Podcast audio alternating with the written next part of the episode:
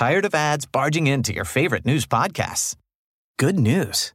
Ad-free listening on Amazon Music is included with your Prime membership. Just head to amazon.com slash ad-free news podcasts to catch up on the latest episodes without the ads. Enjoy thousands of ACAST shows ad-free for Prime subscribers. Some shows may have ads. Ryan Reynolds here from Mint Mobile. With the price of just about everything going up during inflation, we thought we'd bring our prices down. So to help us, we brought in a reverse auctioneer, which is apparently a thing.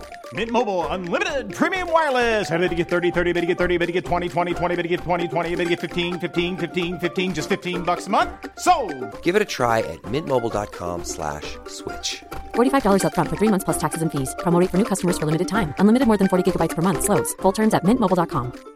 Finding your perfect home was hard, but thanks to Burrow, furnishing it has never been easier. Burrow's easy to assemble modular sofas and sectionals are made from premium, durable materials, including stain and scratch resistant fabrics. So they're not just comfortable and stylish, they're built to last. Plus, every single Burrow order ships free right to your door. Right now, get 15% off your first order at burrow.com slash ACAST.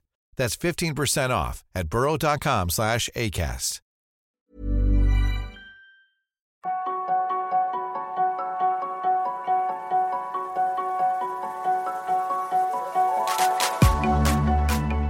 Je suis David Nicolas, start-upper, sportif et père de famille. Mais je suis surtout obsédé par l'exploration du potentiel humain. Quels sont les secrets de nos super pouvoirs? Comment pirater nos journées pour être plus performants, plus heureux et plus en forme? C'est pour répondre à ces questions que je rencontre deux fois par mois des sportifs de haut niveau, des entrepreneurs inspirants, des médecins holistiques et des scientifiques renommés. Et ça marche Les hacks qu'ils m'ont donnés ont littéralement changé ma vie. Si c'est aussi ton cas, la meilleure façon de me soutenir est de me laisser une note de 5 étoiles sur ton application de podcast. Ah au fait, j'ai écrit un e-book avec mes meilleures routines. Pour le télécharger, rejoins ma newsletter sur laquelle je partage mes réflexions, retours d'expérience et inspiration.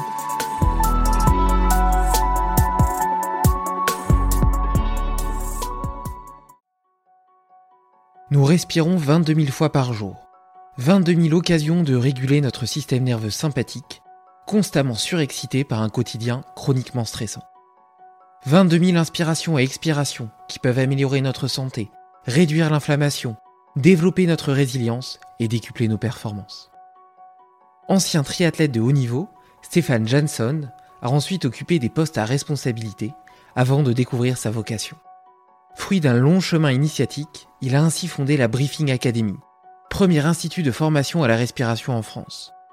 Au fil de notre échange, il m'aide à y voir plus clair entre les différentes techniques, du Buteyko à Vimov, en passant par les outils tels que Aerofit ou Oxalife, ou encore les protocoles de diagnostic, comme CO2TT ou Bolt.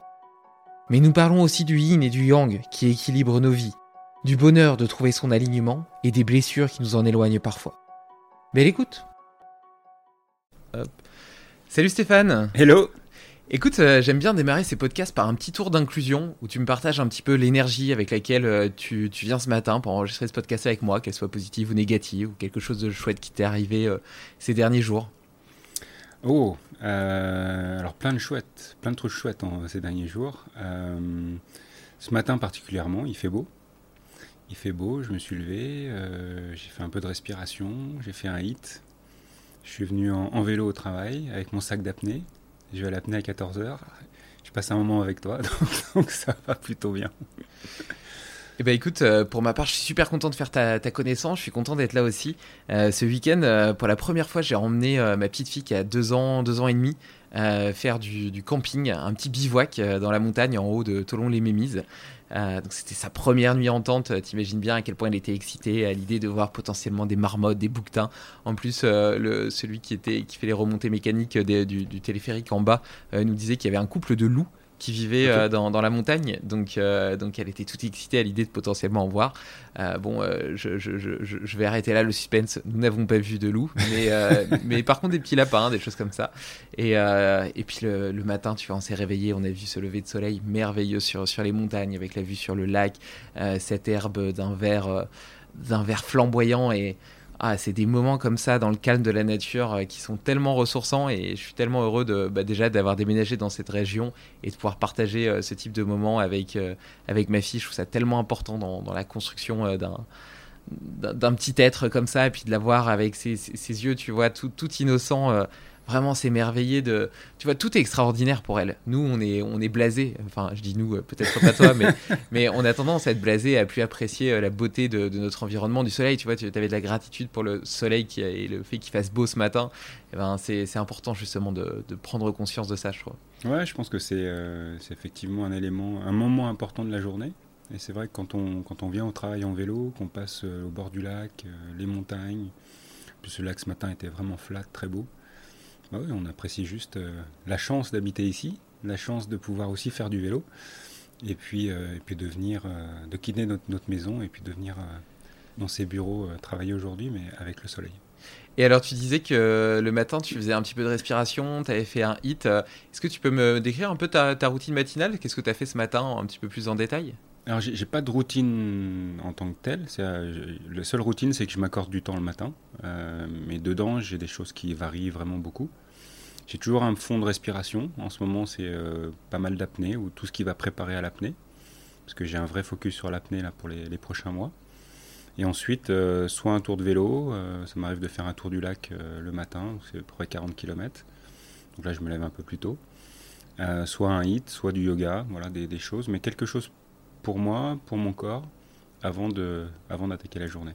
Hmm, pendant longtemps, j'ai fait ça aussi. Euh, je m'entraînais à 6 heures euh, du matin et comme ça, euh, quand j'arrivais au bureau, j'avais déjà l'impression d'avoir accompli quelque chose d'extrêmement important pour moi. Mhm. Et, et, tu vois, il était 9 heures. La plupart des gens avaient simplement pris leur petit déjeuner. Moi, j'avais déjà l'impression d'avoir fait plein de choses. Tu vois, j'avais été marcher, j'avais fait ma mobilité, j'avais fait mon sport, j'avais partagé des moments de qualité. tu vois, je me sentais déjà rempli et j'étais pas habité toute la journée, entre guillemets, par le stress de me dire ah ben si, euh, si je finis euh, tard, euh, j'aurai pas le temps de faire ce qui est important pour moi et ce qui est important pour mon équilibre corporel et, ma relation à moi-même. Quoi. Ouais, je pense que c'est effectivement bien de commencer par soi le matin, ce que je mentionne généralement comme l'égoïsme sain. et puis, et puis il y a un autre moment important de, de la matinée, c'est le café avec mon amoureuse. Voilà, prendre le temps de se poser, de s'asseoir. on a la chance d'avoir un jardin, donc de profiter de, du calme, euh, de la nature qui s'éveille. Et puis quand j'ai mes enfants, c'est aussi, euh, normalement, on a un petit rituel crêpe. Voilà, on fait des crêpes le matin. Euh, et ça aussi, c'est un moment de partager important. Ouais, nous on n'a pas le rituel crêpe, mais on a le rituel pancake. c'est juste une fois par semaine, parce que le, reste du temps, je, suis plutôt adepte, en ce moment en tout cas, du, du jeûne intermittent parce que je trouve que ça me permet euh, d'être bien focus le matin, puis ça, c'est une habitude qui me va bien. Mais une fois par semaine, on se fait, on se fait des pancakes avec euh, du, euh, du beurre de noisette, avec un petit peu de miel ou un petit peu de confiture, et on se régale. Et c'est un vrai moment de partage aussi familial, tu vois. c'est bien aussi, tu vois, d'avoir des espèces de c'est pas, pas, de routine mais de allez de tradition tu vois de, choses qui te définissent en tant que ouais. voilà des ancrages exactement Super. Et tu parlais du, tour euh, du lac que tu faisais à vélo, donc euh, on, va parler évidemment de respiration après, de la Briefing Academy, etc. Mais euh, toi, tu as un passé de, sportif de haut niveau, tu faisais du triathlon, c'est ça? Ouais, je faisais du triathlon, ouais, j'ai fait ça de manière assez sérieuse entre 94 jusqu'à 2000 à peu près. Donc j'étais au bassin de Joinville, puis j'avais déménagé dans le sud de la France, à Salon de Provence. J'avais la chance de m'entraîner tous les jours avec le champion du monde de la discipline, Simon Lessing. Ah, j'ai de la chance parce que c'est assez rare en fait de partager euh, des moments d'entraînement trois fois par jour avec euh, le meilleur du monde. Et puis à la fois, c'était aussi euh, pour moi un petit rappel de ce qui était vraiment mon niveau et, ce que je pouvais espérer sur les courses, mais c'était très enrichissant.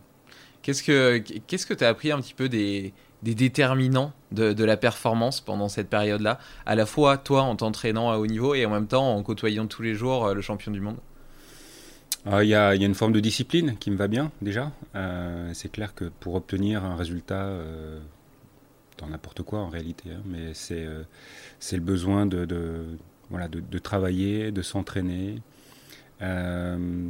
d'y aller même quand on n'a pas envie. Et ça, ça repose vraiment sur la motivation intrinsèque et, et qu'est-ce qu'on vient chercher? Bah, ça, rejoint sur le pourquoi en fait. On fait ça. Pourquoi on se lève le matin? Pourquoi trois fois par jour je vais m'entraîner, que ce soit en natation, vélo, course à pied? Qu'est-ce que je veux atteindre? Qu'est-ce que je veux euh, euh, peut-être comprendre, expérimenter, euh, vivre? Tout ça, c'est une question très personnelle.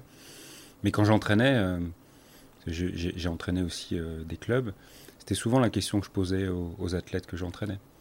Surtout parce que c'était pas nécessairement des athlètes de haut niveau, c'était des gens qui avaient une vie de famille, une vie professionnelle, et qui venaient se rajouter 10 à 15 heures ou voire 20 heures de sport par semaine sur leur quotidien déjà bien, bien, bien, bien riche. Donc il y avait forcément cette notion de pourquoi tu fais les choses. Euh, soit pourquoi en un mot, soit pourquoi en deux mots. et, euh, voilà. Donc, donc ça c'est important. Donc la discipline, le pourquoi. Et puis ensuite, il faut quand même que ça soit une notion de fun.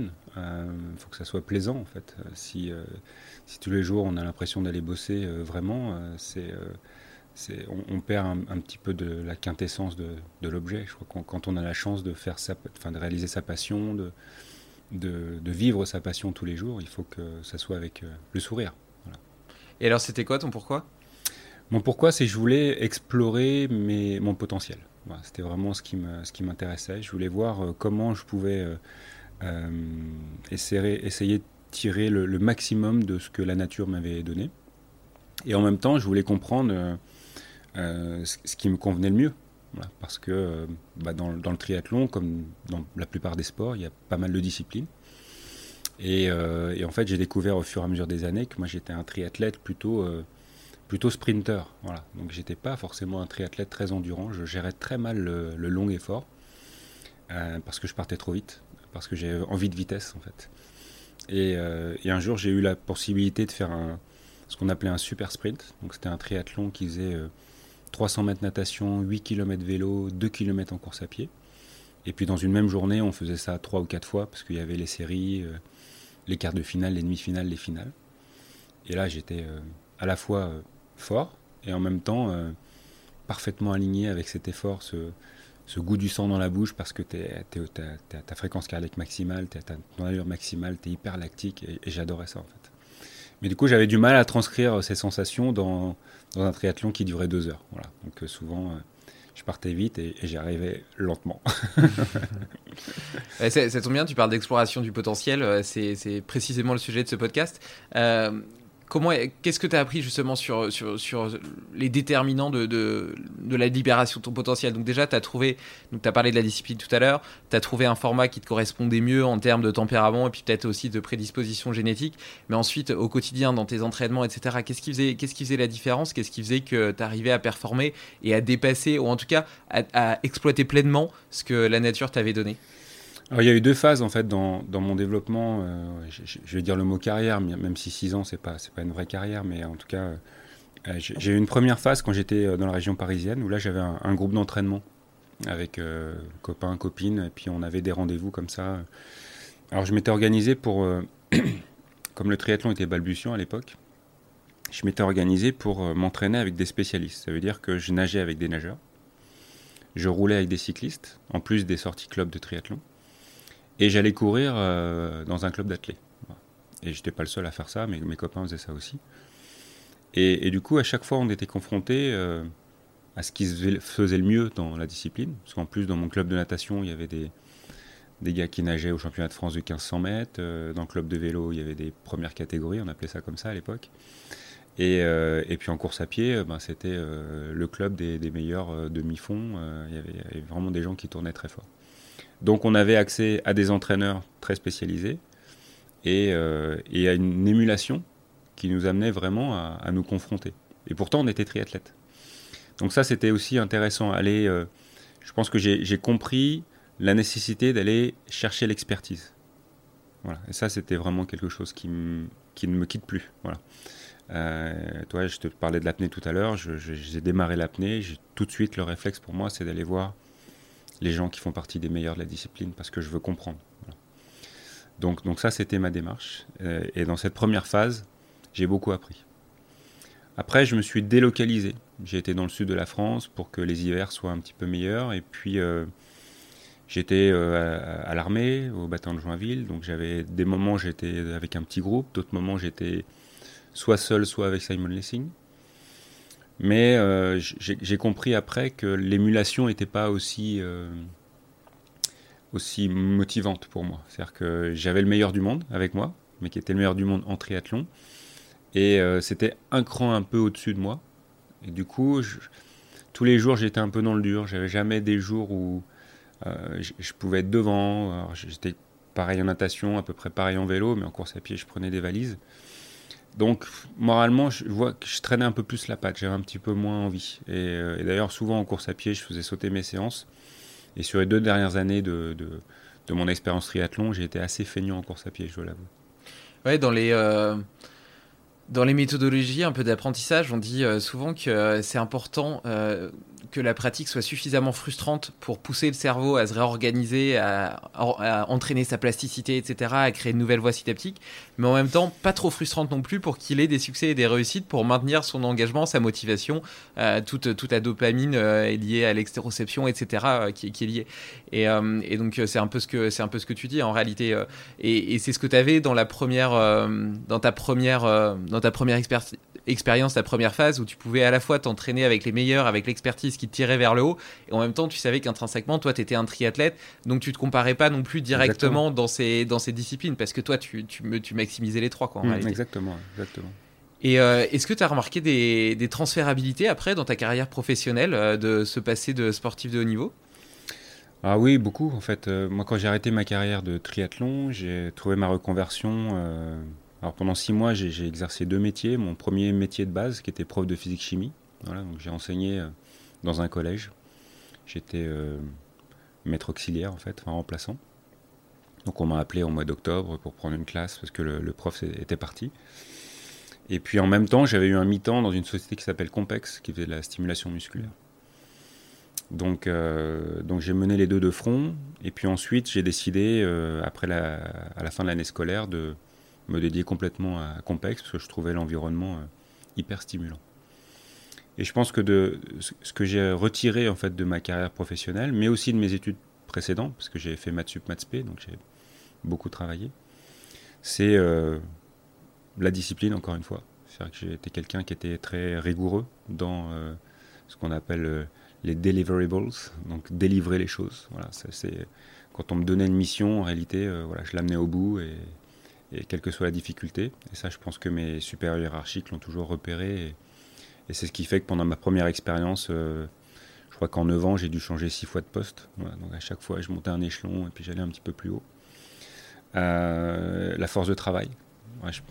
J'étais en mode triathlète euh, pendant toute ma carrière professionnelle en entreprise. Ça, ça, a eu des effets néfastes aussi parce que je me suis épuisé vraiment là-dedans, mais j'ai voyagé beaucoup, j'ai travaillé beaucoup. J'ai aussi fait, refait des études par-dessus ce travail. J'ai passé un MBA euh, à Lyon pendant deux ans, en fait, à l'EM Lyon. Euh, et puis, euh, je pense qu'il y avait, comme en triathlon, l'appétence d'apprendre, en fait. Et donc, j'ai transféré ce que j'avais vécu dans le sport, aller chercher les expertises, aller chercher les gens qui savaient pour moi-même progresser ben, j'ai repéré dans les organisations, chez mes distributeurs, les gens qui savaient faire du business, qui savaient faire du marketing. Et donc j'ai euh, tissé des liens assez forts, parce que j'ai encore des amis euh, qui étaient mes patrons à l'époque, etc. Avec ces gens qui avaient de l'expérience et qui allaient euh, m'accompagner, me la transmettre pour que moi-même je puisse, je puisse avancer. Et, derrière, transmettre, parce que c'est aussi une partie de ma mission de vie, c'est transmettre aussi en finalité. Ouais, en plus, le, triathlon, c'est quand même vraiment un sport qui est hyper euh, résultat drivé, tu vois, qui est assez, euh, peut-être pas à ton époque, mais en tout cas aujourd'hui, qui est très tourné sur les datas, où on a beaucoup de, beaucoup de facteurs de mesure euh, sur lesquels se baser, et donc mesurer sa progression, son évolution. Et, et donc, dans ce que tu partages après dans ta, carrière professionnelle, on voit ce, côté, cette liaison avec le fait de, cette pugnacité, euh, cette ténacité, euh, cette discipline, et puis euh, voilà, le fait de mener jusqu'au bout un projet de façon très cadrée, on, voit un petit peu de la façon dont tu présentes que, c'est des valeurs qui sont, intrinsèquement inscrites en toi. Tu penses qu'elles ont toujours été là à l'origine et que c'est d'ailleurs la raison qui t'a poussé à faire du triathlon ou c'est le sport qui les aurait développés Il y a un peu des deux. Moi, j'ai une formation scientifique. Je pense j'ai toujours été attiré par, par l'analyse, par la compréhension. Euh, ce qui m'intéressait, ce que je partage souvent avec mes enfants, c'est euh, à l'école finalement, euh, en tout cas les matières que j'aimais bien, c'était des matières où comprendre suffisait. Je m'entends, c'est si je comprends le théorème machin chose en maths ou en physique, alors je peux le, je peux le retrouver n'importe quand, j'ai pas besoin de le mémoriser en fait. Ce qui était un peu plus compliqué avec l'histoire et la philo. là, fallait apprendre et là, j'étais pas très bon. Mais, donc comprendre était un élément important. Et, donc quand j'ai fait du triathlon, ce que tu disais au départ, c'était les tout premiers cardio-fréquence mètres. Je notais scrupuleusement tous mes entraînements. J'avais mon compteur sur mon vélo. J'avais tous mes temps en natation, etc. Et, donc, je mesurais beaucoup. Et puis, euh, sur la fin de, mon expérience triathlon, j'ai abandonné tout ça. J'avais plus de compteur sur mon vélo, j'avais plus de montre. J'avais plus de cardio-fréquence mètre. J'avais juste une montre pour prendre mes temps euh, quand je faisais des séries. Et, euh, et j'étais plus à essayer de trouver mes sensations. Est-ce que j'ai eu raison ou pas? J'en sais rien aujourd'hui. Je vois qu'aujourd'hui, dans l'apnée, j'ai besoin de comprendre ce qui se passe donc euh, je m'équipe d'éléments qui me permettent de mesurer. Dans l'entreprise, ben, voilà, c'est pas c'est pas un secret. En entreprise, les, grands pontes du management comme Peter Drucker, etc., disent voilà, ce, que, ce que tu veux améliorer, il faut le mesurer. Tu sais d'où tu pars, où tu veux arriver, et puis tu as tous les temps de passage. pour autant, voilà, j'aime aussi qu'il y ait une part de, de, ressenti. Quoi. Mais le ressenti, il est encore plus efficace quand il y a une compréhension de, de ce qui se passe à l'intérieur. Donc, euh, en tout cas pour moi. Donc, j'aime bien, euh, surtout là, avec l'école, avec l'apnée, avoir des notions de physiologie, euh, de comprendre exactement ce qui peut se produire comme adaptation dans le corps quand je mets en place tel stimulus, que je mesure pour vérifier qu'il se produit bien. Et, puis ensuite, je pense que je serai vraiment dans le ressenti. J'ai un peu cette même vision, tu vois. en fait, il y, a toujours une espèce d'opposition entre le fait que je me dise euh, euh, ce retour un petit peu à la nature, euh, à une sagesse ancestrale, justement cette connexion forte avec le corps, avec ses ressentis, sentir ses articulations, sa respiration, son état de forme, etc. Et en même temps, une espèce de passion pour la technologie et la compréhension du corps humain. tu vois, je trouve que c'est une machine d'ingénierie tellement incroyable que ça, me passionne de voir comment, comment ça fonctionne, comment ça s'adapte. Et tu vois, là, par exemple, au poignet, j'ai un Whoop qui me permet de, calculer la variabilité de ma fréquence cardiaque, euh, la qualité de mon sommeil, etc. Et le fait d'observer euh, ce que telle ou telle habitude peut avoir comme impact, euh, justement, sur mes niveaux de récupération, mes niveaux de forme, je trouve ça à la fois passionnant et en même temps, je suis d'accord avec toi sur le fait qu'il ne faut pas que ça prenne le pas sur l'écoute l'écoute intérieure, tu vois. Et par exemple, ce matin, il me dit que j'ai une récupération de 35%. moi, je me dis, je me sens super en forme, je vais quand même aller faire ma séance de sport je vais pas l'écouter parce que je suis pas d'accord avec lui. Mais si demain, de nouveau, je vois que ma récupération elle est en baisse, bah, je me dirais, bah tiens, il y a peut-être quand même un terrain de, de, surentraînement. Peut-être que j'écoute pas assez les signaux de mon corps parce que je suis trop enthousiaste, trop motivé par euh, l'environnement actuel et puis euh, par mon excitation de, de, vivre pleinement ma vie. Euh, et, donc peut-être que je vais, je vais me laisser un jour de récup et que ce sera appréciable. Donc il y a un petit peu cette, c'est comme une, une réflexion dynamique, comme une conversation avec quelqu'un entre ce que la data peut t'apporter, ce que tu peux mesurer, et puis ce que toi tu comprends, ce que tu ressens. Et puis à chaque fois, c'est euh, vraiment un, un, discours entre les deux, je pense. Il y, a un, point de vigilance, je pense, c'est la dépendance. Dès l'instant où, euh, où ta, ta, seule euh, perception de toi est, liée à la data, là, ça devient, ça devient un peu préoccupant. Je dis ça parce que Géraldine et moi, on avait à un moment donné une, bague, en fait, euh, bague Oura, qui permettait de mesurer pas mal de constantes aussi. Et puis à force de l'utiliser, etc., en fait, le matin, pour savoir si on avait bien dormi, on regardait les datas. Et, un jour, on s'est regardé en disant, mais là, ça, ça va plus, quoi. Est-ce qu'on peut déjà commencer par se poser la question de savoir si on a bien dormi Et ensuite, objectiver les choses pour voir s'il y a des choses améliorables? Donc, on a laisser la bague. Donc c'est voilà, c'est juste cet élément de distance euh, pour moi qui, est important. C'est euh, d'abord les sensations. La data me sert à, objectiver mes sensations et éventuellement objectiver ce qui est rentré dans mon système, l'input. Et, en comprenant l'output, je vais comprendre comment le système vit et éventuellement comment euh, continuer à l'améliorer pour peut-être optimiser ce potentiel. Puis après, il y a peut-être aussi deux phases à l'image de ce que tu as fait avec le triathlon, où au début tu mesurais tout avec ton cardio-fréquence mètre, etc. Et après, tu as commencé à t'entraîner au ressenti. Mais en réalité, quand tu es arrivé au moment où tu t'entraînais au ressenti, tu avais déjà engrammé tout un tas de, de feedback corrélés à la data qui te, qui, te permettait toi-même de savoir d'estimer plus ou moins à combien de battements euh, tu étais par minute, etc., sans avoir de cardio-fréquence mètre. C'est pareil avec les, compteurs de calories. Tu vois, ça peut être intéressant pendant quelques, quelques semaines, quelques mois de compter ses calories. Euh, juste pour prendre conscience de euh, qu'est-ce que j'ai dans, dans, une noisette, qu'est-ce que j'ai dans, dans, du riz, qu'est-ce que j'ai dans des légumes, qu'est-ce que j'ai dans de la viande. Mmh. Et après, l'idée, c'est pas d'être hyper enfin hyper strict là-dessus et puis de compter, de peser tous tes repas pour être sûr d'avoir bien ta quantité de macros, etc. Mais par contre, de, comprendre ce que tu manges et d'avoir une idée euh, globale, tu vois, une sorte de petite calculatrice dans ta tête de, de, comment sont composés tes repas. Oui, en tout cas d'être en conscience de ça. Voilà. je pense que c'est important. Et, euh, et, après, par contre, tu vois, enfin toujours euh, pour, pour, terminer sur ce côté data et technologie, parce que tu parlais de la, de la Bagoura que j'ai que j'ai testé aussi pendant un moment, et on disait qu'il faisait beau ce matin, il fait un petit peu chaud en ce moment. Moi, j'ai pas de climatisation chez moi. J'ai pendant longtemps habité dans le sud euh, à Montpellier, euh, pendant 6 ans ou 7 ans. Euh, et donc, je suis très très heureux d'avoir rejoint la Haute-Savoie, comme je te le confiais tout à l'heure. Et notamment le fait que même s'il fait chaud pendant la journée, il fait un peu plus frais pendant la nuit. Ce qui, dans des appartements ou maisons non climatisées, est particulièrement appréciable parce que pour ma part, je suis extrêmement dépendant de la température pour m'endormir. D'ailleurs, euh, d'un point de vue scientifique, on sait que c'est justement la, réduction de la température du corps qui permet l'endormissement. Euh, euh, et, dans ce contexte, il y a une boîte américaine qui a, lancé un, un surmata qui s'appelle Eight Sleep. ça coûte une blinde, 3000 balles. et donc, c'est un surmatelas qui est climatisé. Donc tu as, de l'eau qui passe dedans, etc. Il est climatisé en bizone, donc tu peux choisir une température différente en plus pour toi de, ta compagne. Parce que je remarque que moi j'ai un métabolisme beaucoup plus chaud que celui de ma femme, donc euh, ça peut être appréciable dans, cette logique. Et qui en fait est connecté à tes, à tes rythmes, donc qui calcule ta respiration, ton rythme cardiaque, etc. Pour savoir dans quelle phase de sommeil t'es, et qui va moduler la température du matelas tout au long de la nuit de telle sorte à ce que euh, eh ben, euh, tu des, des, nuits, euh, des nuits parfaites, les plus réparatrices possibles, etc.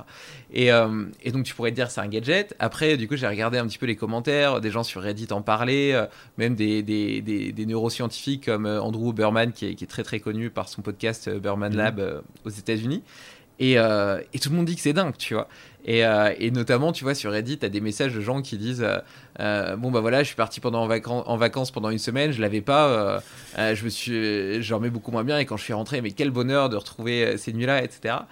Et, et d'un côté, je trouve ça intéressant parce que je me dis, grâce à la technologie aujourd'hui, on est capable d'optimiser de façon profonde nos vies pour avoir potentiellement pour améliorer notre santé, mais aussi on sait que le sommeil il est lié à la créativité, à la mémoire, à l'énergie. donc tu vois, ça peut avoir plein de, à, la gestion de l'humeur, de, nos émotions. Donc ça peut avoir plein d'externalités positives. Et en même temps, par la technologie, tu te désadaptes complètement. Parce qu'après, tu vois que dès que tu dès que plus ton super matelas qui coûte 3000 balles, bah t'es plus capable de dormir. Et je te confiais que j'avais été passer le week-end avec ma fille euh, dormir en tente. Bah là, c'est clair que c'est un, un, un, confort qui est assez euh, sommaire. et ben si je me désadapte complètement de, cette possibilité-là, j'aurais plus envie de vivre ce genre d'expérience qui pour autant nourrissent mon cœur, parce que je sais qu'elles seront horribles parce que j'arriverai pas à dormir. Quoi. Ouais, je pense que le, mot, le mot clé euh, adaptation, c'est euh, un élément, euh, je pense, important de la démarche d'optimisation de soi et, de connaissance de soi aussi. les facultés d'adaptation, elles sont justement par cette recherche de confort permanente, un petit peu endormi. Et, d'ailleurs, ma rencontre avec la respiration, avec la méthode Wim Hof, etc., c'était vraiment cette prise de conscience que, en étant moins adaptable, on était aussi plus en souffrance. Et donc de pouvoir, comme ce qu'on fait en sport en général, hein, quand on s'entraîne, c'est qu'on va chercher l'adaptation pour aller vers le plus fort. Mais dans la vie quotidienne, c'est la même chose. Et donc la capacité de, par exemple, gestion du stress, ça va beaucoup dépendre de ma capacité à m'adapter face à un, élément stressant. Donc cette, adaptation, tu parlais de jeûne intermittent, on parle de sport, etc. Tout ça fait partie de la vie et doit faire partie de la vie. Parce que la vie, c'est du mouvement. Donc si c'est du mouvement, ça veut dire que je m'adapte. Comment est-ce que euh, donc euh, quand tu faisais du triathlon à ce moment-là, j'imagine qu'on parlait pas du tout de respiration. L'entraînement respiratoire, ça devait être quelque chose qui, qui existait absolument ah, pas. Si on commençait. Euh, en fait, j'ai cette discussion-là avec euh, mon meilleur ami, entraîneur de l'époque et, et, qui intervient aussi au sein de l'académie, Didier Bertrand. Et c'est vrai qu'on réalisait quand même déjà des exercices un petit peu de, on appelle ça, on appelait ça de l'hypoxie. C'est pas réellement de l'hypoxie, mais en tout cas on faisait quelques lignes droites sans respirer, on faisait des des, longueurs de piscine en respirant le moins possible. Il euh, y, avait déjà des notions comme ça de suspension du souffle pendant l'effort. Euh, je pense qu'il y avait un côté là pour le coup très intuitif de, ça. C'est euh, mes muscles ont besoin d'oxygène, ok. Donc si je leur en donne moins, ils vont s'adapter. Quand ils en auront à nouveau, ça va mieux marcher. il y avait cette notion là. Il n'y avait pas, je pense, la compréhension physiologique de pourquoi on le faisait, mais c'était pas si idiot que ça. Hmm.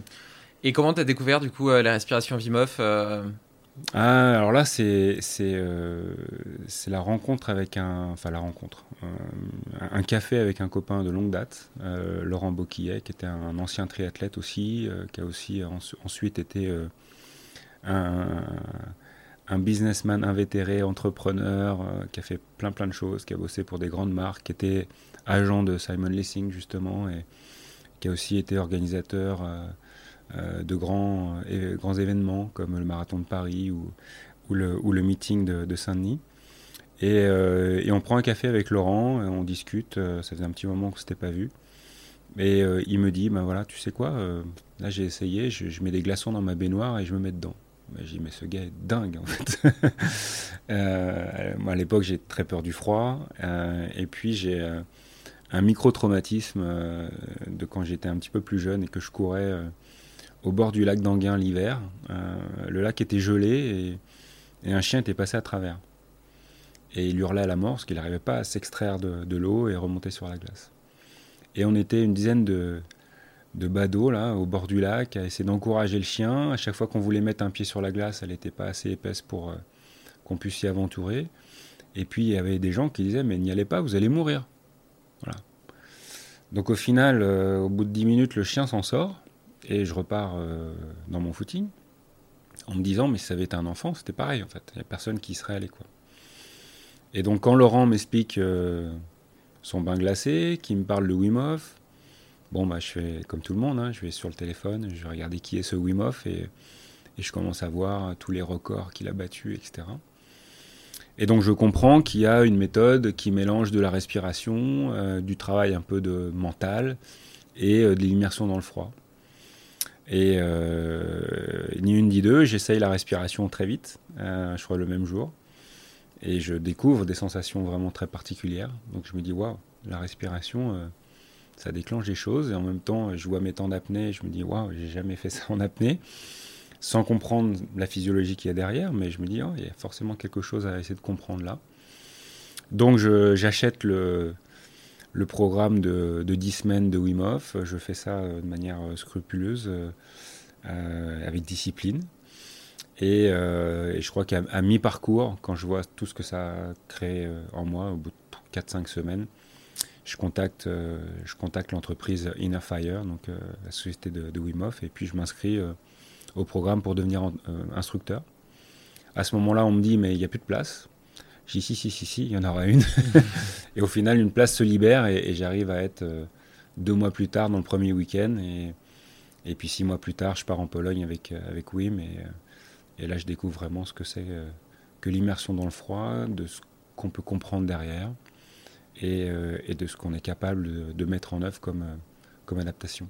Tu sais, le froid, c'est vraiment un outil particulier. J'ai beaucoup d'invités qui, qui, en ont parlé, etc. Et, et il y a l'air d'avoir un shift qui s'est fait à ce moment-là dans, ta vie. Et euh, j'ai vécu un peu le même d'une certaine façon. Euh, j'étais, euh, en fait, si tu veux, au au tout début de Limitless, avant même que Limitless existe en réalité, mais au début en tout cas de ce nouveau chemin, de ce virage à 180 degrés que j'ai opéré vers euh, l'exploration de mon potentiel plutôt qu'une vie complètement dégradée, il y a eu euh, ce livre de Scott Carney qui était euh, Tout ce qui ne nous tue pas nous rend plus fort, mhm. qui parlait notamment d'exposition au froid. mais en fait, c'est juste un premier point d'entrée. Et puis après, lui, il, a été essayé de trouver ce qu'il appelait le coin, la, zone, dans plein d'endroits, dans des, dans des courses d'obstacles extrêmement difficiles, etc. Et, et, en fait, je pense que tout ça a un point commun, c'est euh, justement se confronter un petit peu à cette variabilité. Euh, on est euh, dans, un confort qui semble être ce pourquoi on, est, on est fait pour tendre. Enfin, ce, qui motive, ce que, recherche notre cerveau intrinsèquement, c'est économiser de l'énergie. donc, c'est avoir la température idéale, avoir de la nourriture à profusion, faire le moins d'efforts possible, etc. Parce que historiquement, d'un point de vue génomique, c'est ça qui assurait la survie euh, de l'espèce euh, dans des, dans des environnements profondément euh, difficiles et dangereux, tu vois, et imprévisibles, remplis de variabilité.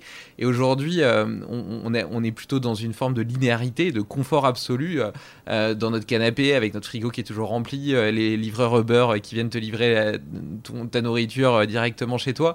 Et et donc, j'ai l'impression que, tu vois, un petit peu, on, perd, on perd les référentiels qui nous permettaient de savoir ce qu'était un stress, ce qu'était du bonheur, ce qu'était la satisfaction d'avoir réussi quelque chose après euh, avoir euh, dû se battre pour, l'obtenir.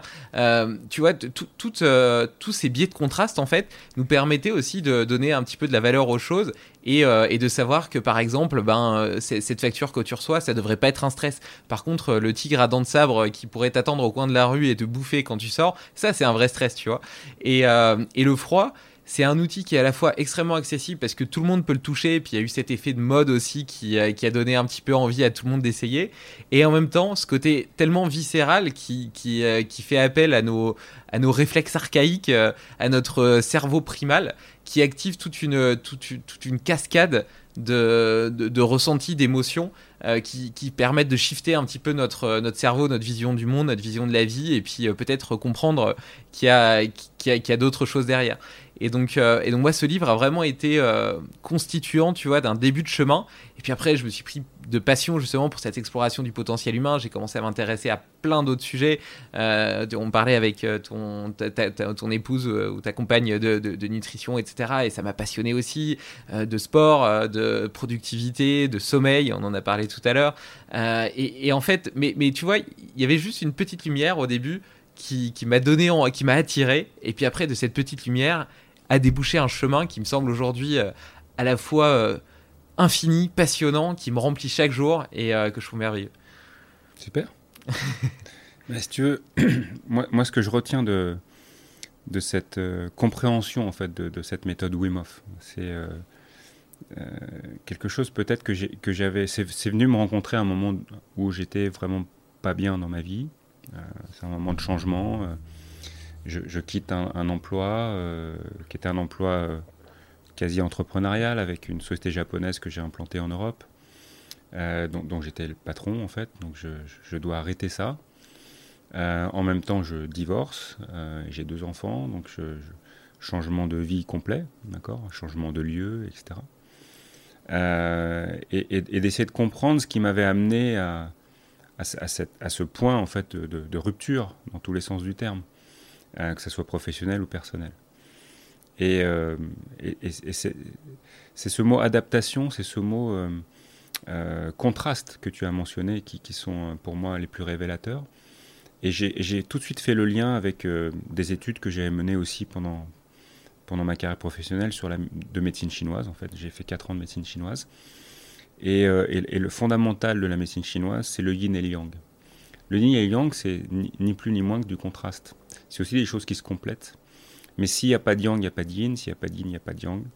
Et si on n'alterne pas d'un vers l'autre, on n'est juste pas en équilibre en fait. Il n'y a pas d'équilibre parfait. Il n'y a pas une zone où, plus rien ne, ne, vient nous toucher en fait.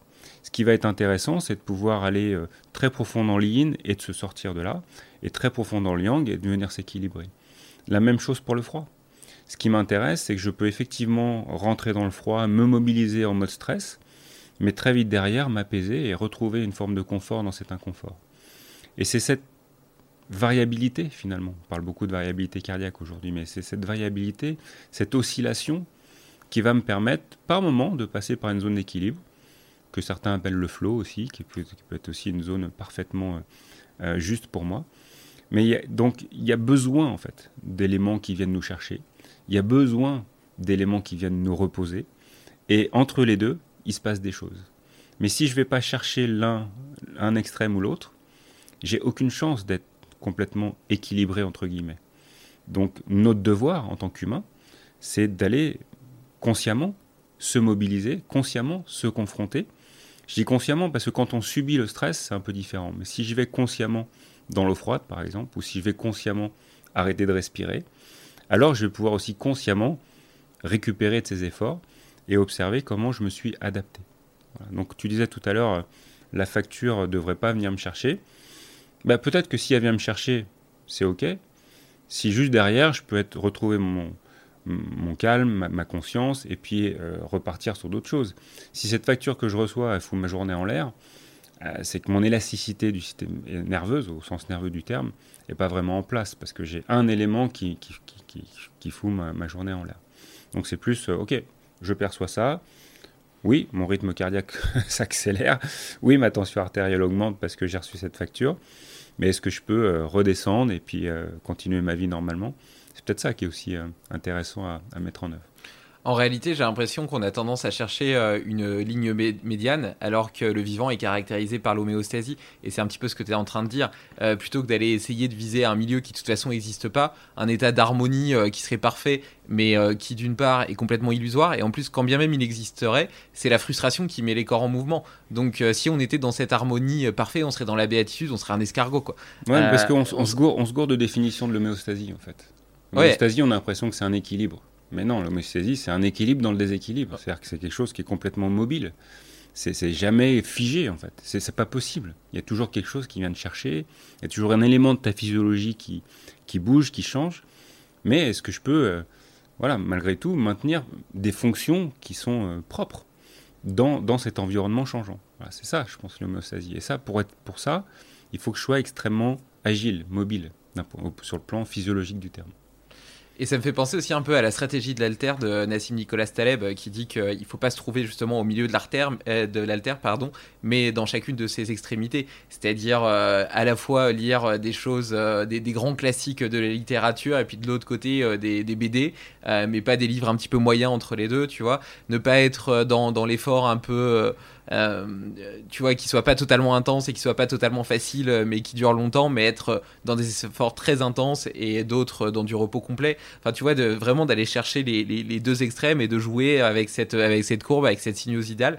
Euh, toi, dans ton quotidien, dans ta vie, je sais pas, dans ton quotidien, dans ton mois ou dans ton année, tu essaies d'avoir cette notion de yin et de yang et te dire, ok, ben aujourd'hui j'ai fait tant de choses qui étaient plutôt liées à l'extéroception, à, à, la difficulté, à l'ego euh, euh, au, fait de, faire, tu vois, vraiment dans, le, dans, dans, ce côté euh, animal très masculin, très, très énergique, et puis de l'autre côté, aussi servir eh bien justement la détente, le retour à soi, l'interoception. Euh, tu essaies d'avoir cette, vraiment cette logique, cette lecture de tes journées, ou bien ça se fait naturellement et puis tu te poses pas trop de questions?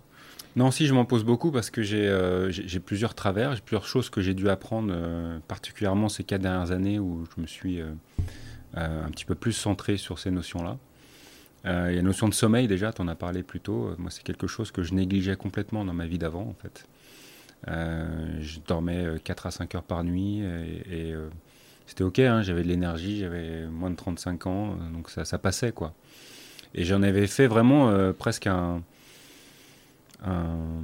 une, ouais, une, philosophie de vie. Je me disais, mais quelle, quelle, perte de temps en fait de dormir un tiers de ta vie quoi. Donc, donc il faut absolument réduire ça. Et puis j'avais euh, j'avais des patrons japonais qui dormaient 3 ou 4 heures par nuit. Donc j'avais j'avais leur modèle. Quoi. Je me disais, mais ouais, c'est sûr que si tu dors que 4 heures par nuit, tu as un temps fou pour faire plein de choses. Et donc ça, le sommeil, donc, je, suis en train de le régler. Euh, et euh, ça prend du temps. Ça prend du temps de se réapproprier ce temps incompressible de sommeil. Et parce qu'en parallèle de ça, j'ai un autre travers, c'est que je me mets assez facilement en surpression. J'aime bien faire beaucoup de choses. Euh, j'ai une très mauvaise, comme tu as vu ce matin, je suis encore arrivé avec 10 minutes de retard, mais j'ai une très mauvaise perception du temps. J'ai toujours euh, beaucoup d'optimisme sur le temps qu'il faut pour faire les choses. Alors en ce moment, je bricole à la maison, je me dis, allez, ce week-end, euh, je fais ça, ça sera terminé. Et puis en fait, week-end pas, j'en suis à la moitié. Et donc je suis assez habitué de ça. et donc, donc les deux, si tu veux, c'est vraiment des points de vigilance pour moi. C'est privilégier euh, faire attention à mon sommeil. Et euh, voilà, 51 ans, c'est plus 35 ans. Donc euh, il faut aussi écouter ça, surtout quand tu veux faire des choses bah, qui engagent le, corps, mais aussi le, mental. Voilà, je te disais, je me remets à l'entraînement. Donc il faut que je comprenne qu'à mon âge, bah, une séance d'entraînement, ça n'a plus l'impact que ça avait à, 35 ans. et, puis, et puis la surpression, bah, c'est plus essayer de, euh, de, plus profiter de l'instant en fait. Je suis quelqu'un qui est toujours en train de penser à l'après quand je suis en train de faire les choses au, présent. Et ça c'est euh, parfois euh, gênant parce que ça me charge beaucoup, mais aussi parce que ça m'empêche de profiter pleinement de l'instant.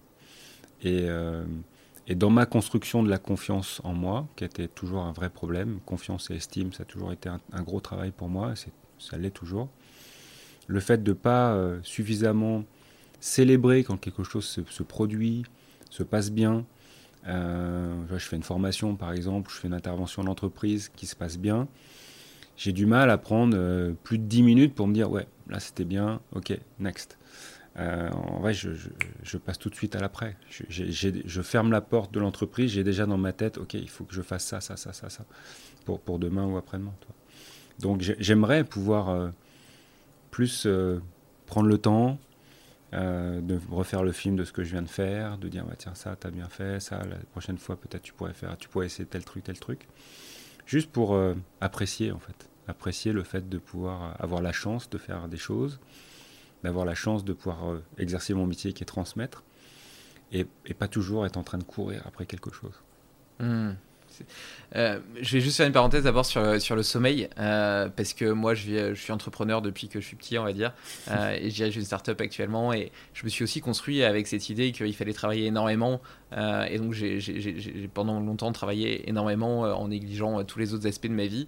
Et il y a un livre que j'ai lu là récemment qui s'appelle Pourquoi nous dormons, que, que tu connais peut-être, qui est extrêmement intéressant, qui est une, une, référence vraiment sur, sur le sommeil, écrit par ah bah tiens, j'ai pas le nom là, mais c'est pas grave.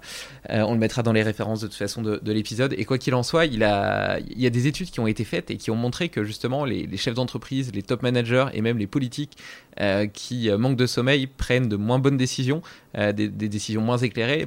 Et puis ouais, ils moins manquent tous de sommeil. Comment? Hein. Ils manquent tous de sommeil, les politiques. Oui, bah, bah, très, oui non, mais certainement. Et, et d'ailleurs, l'étude a même été capable de calculer les pertes qui se comptent parce que tu vois, il y a un effet ricochet plus, plus, tu, plus tu diriges une grande entreprise ou, euh, ou, tu diriges un pays, euh, plus l'impact d'une mauvaise décision euh, sera grand, évidemment, mmh. parce qu'il il, il, impacte plein de personnes.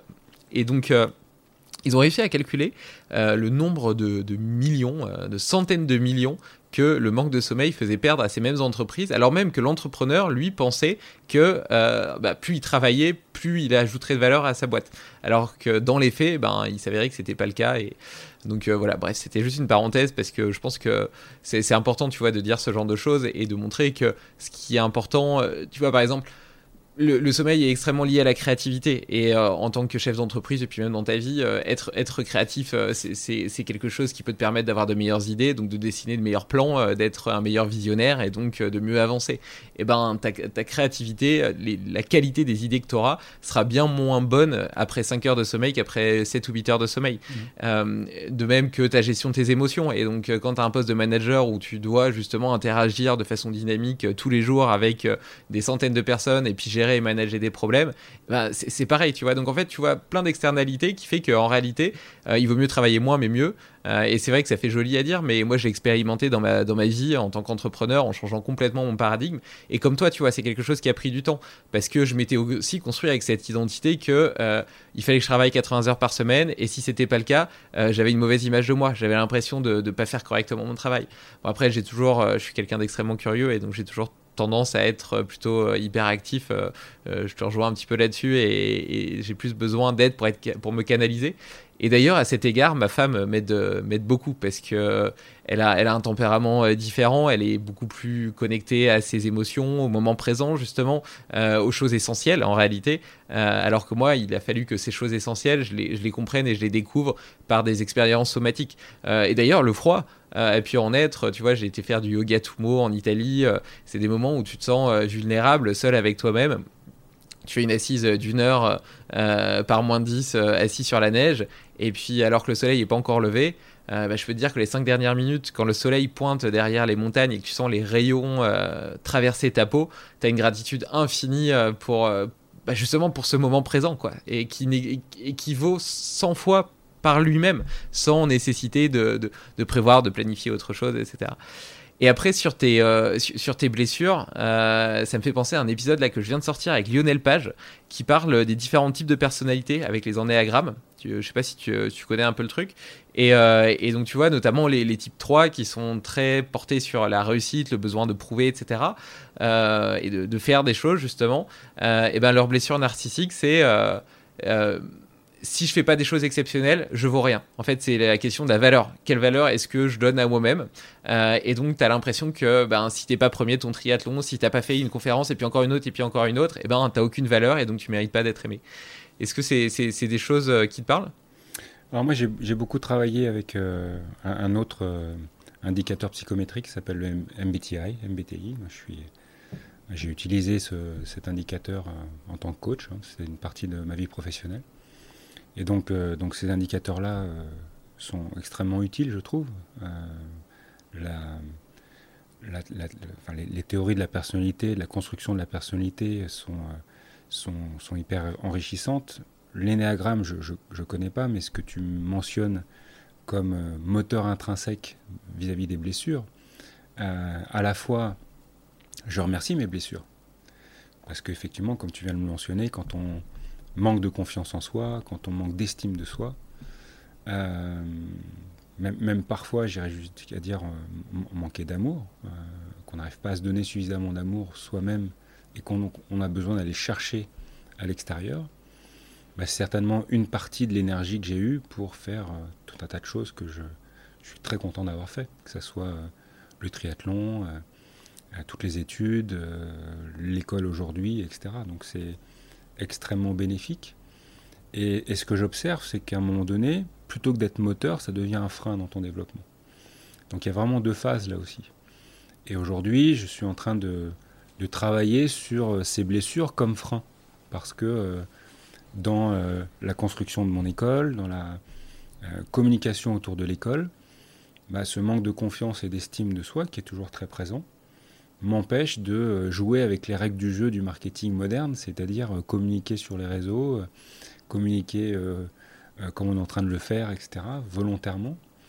Et, je, voilà, et, ça, joue contre ma volonté de transmettre au plus grand, monde, au plus grand nombre. Donc, donc je suis vraiment à une pierre angulaire de, mon histoire personnelle. Et donc petit à petit, j'essaie de, de, de, de m'apporter les éléments de confiance et d'estime j'ai rencontré une femme formidable qui m'a énormément aidé euh, dans cet aspect-là, parce que quand, on se sent aimé, euh, bah, ça, ça, participe en partie à la guérison de cette estime. c'est euh, c'est un point d'appui, ça résout pas tout, parce que quand on est face à soi-même, bah, le manque d'estime et de confiance est toujours là. Et puis, et puis aujourd'hui, je vois que ça se normalise un petit peu. Il y a, des, il y a des, moments où c'est extrêmement présent, et puis il y a des moments où au contraire, j'ai énormément confiance. quand je sors d'une formation, etc., je suis vraiment euh, très content, voire, entre guillemets fier de moi. Et puis, et puis il y a l'entre-deux, voilà, quand il ne se passe pas grand-chose ou, pas assez. Euh, donc, donc voilà, c'est petit à petit apprivoiser ces moments et puis euh, reconnaître que c'est plus nécessairement le moteur parce qu'aujourd'hui j'ai l'impression d'être sur les bons rails par rapport à la mission de vie que je m'étais fixée. Euh, et, d'observer que euh, bah, il faut que je solutionne vraiment à 51 balais pour pouvoir être libre en fait de faire euh, les éléments qui vont me permettre de, de vivre pleinement cette vie de, d'enseignant, de, de, partageur. Je ne sais pas si ça existe, mais c'est l'idée. Comment est-ce que tu travailles dessus? Alors beaucoup de discussions avec, avec Géraldine, c'est vrai qu'on a, on a cette chance d'être dans les mêmes métiers d'accompagnant.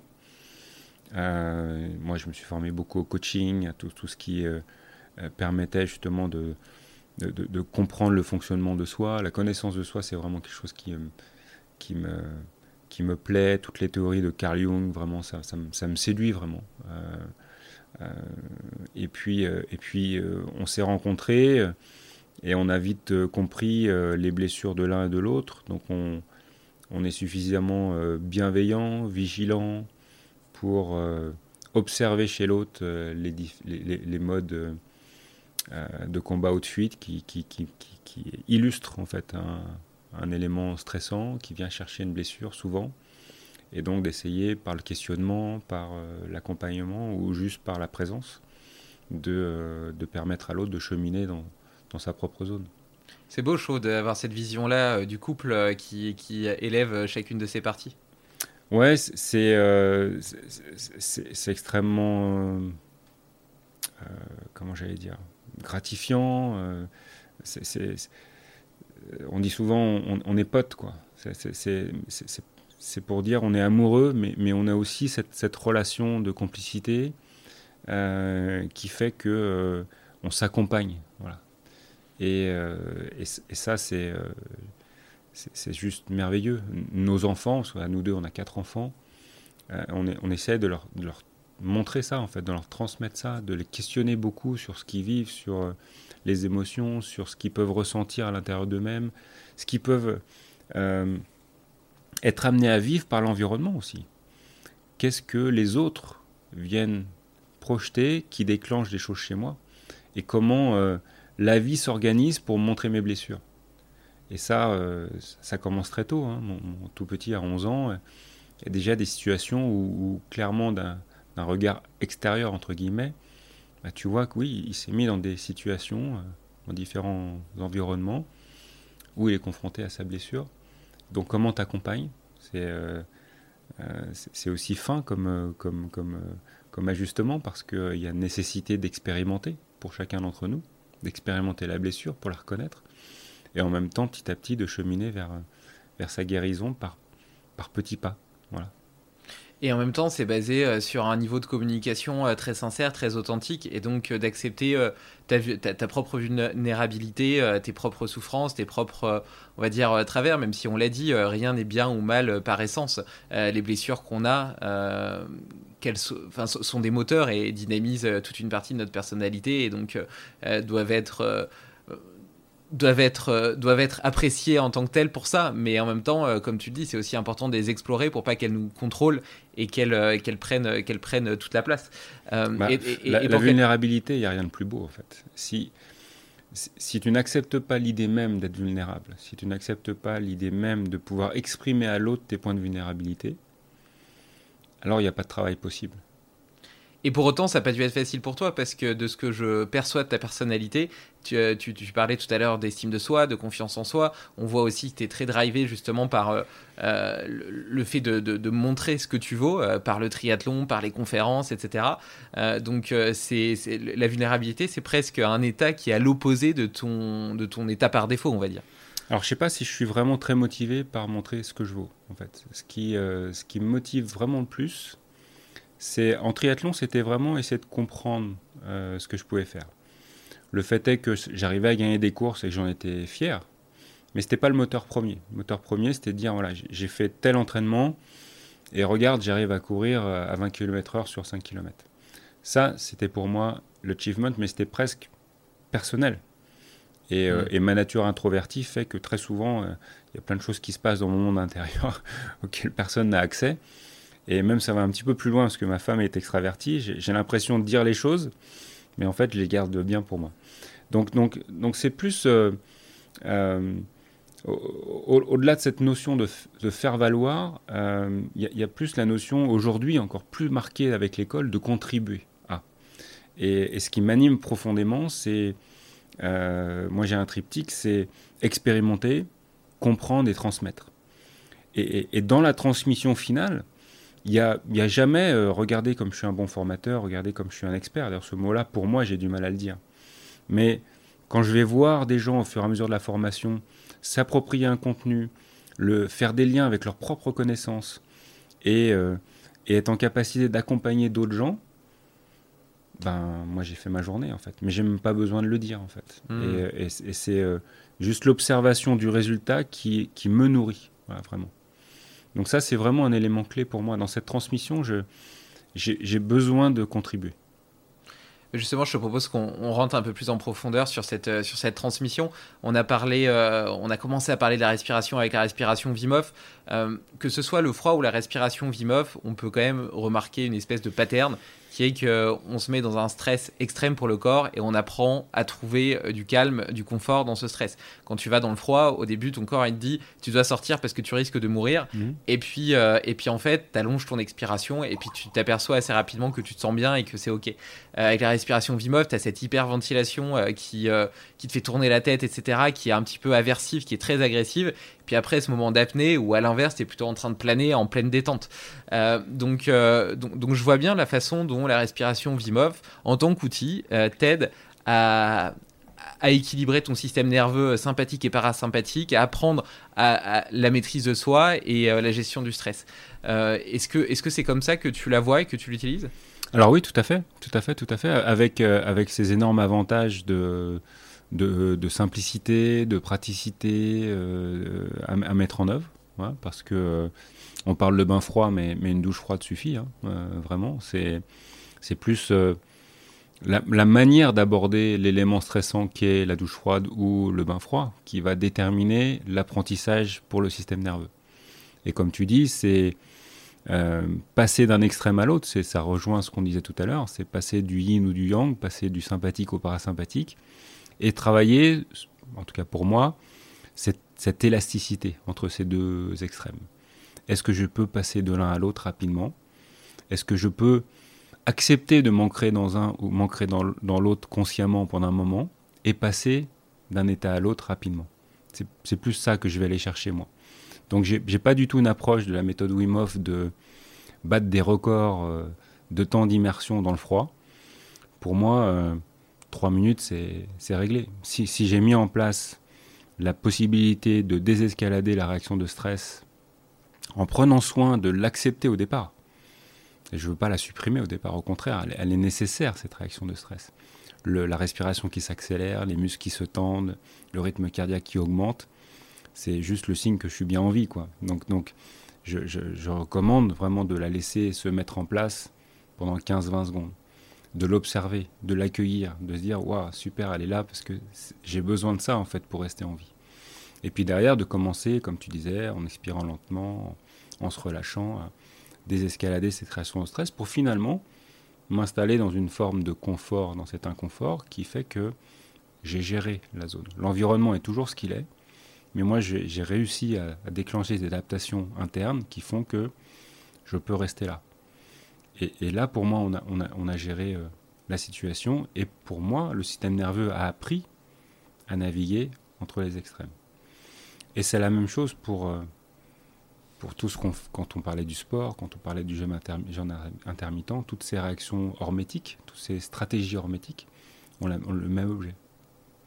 Et euh, donc euh, la respiration Wim elle est d'abord euh, basée plutôt sur l'hyperventilation mhm. et donc le fait de décaler un petit peu les, les signaux d'alerte de, concentration de CO2 dans, le sang qui nous, qui poussent à respirer dans l'apnée qui suit, ce qui permet notamment d'atteindre, comme tu disais tout à l'heure, des records. sans, s'être entraîné, tu te perçois à tenir deux minutes les poumons vides et tu dis oh, c'est fou quoi, alors que normalement en temps normal, même avec les, boutons, les poumons pleins, tu avais du mal à tenir une minute. Bon, ça c'est l'effet un peu qui se coule, mais c'est assez marrant. Euh, y, a une autre, euh, une autre école de respiration euh, que, que, tu connais aussi bien, qui est Buteiko, qui à l'inverse est plutôt basée sur l'hypoventilation. Qu'est-ce qu'on va chercher alors dans ce contexte?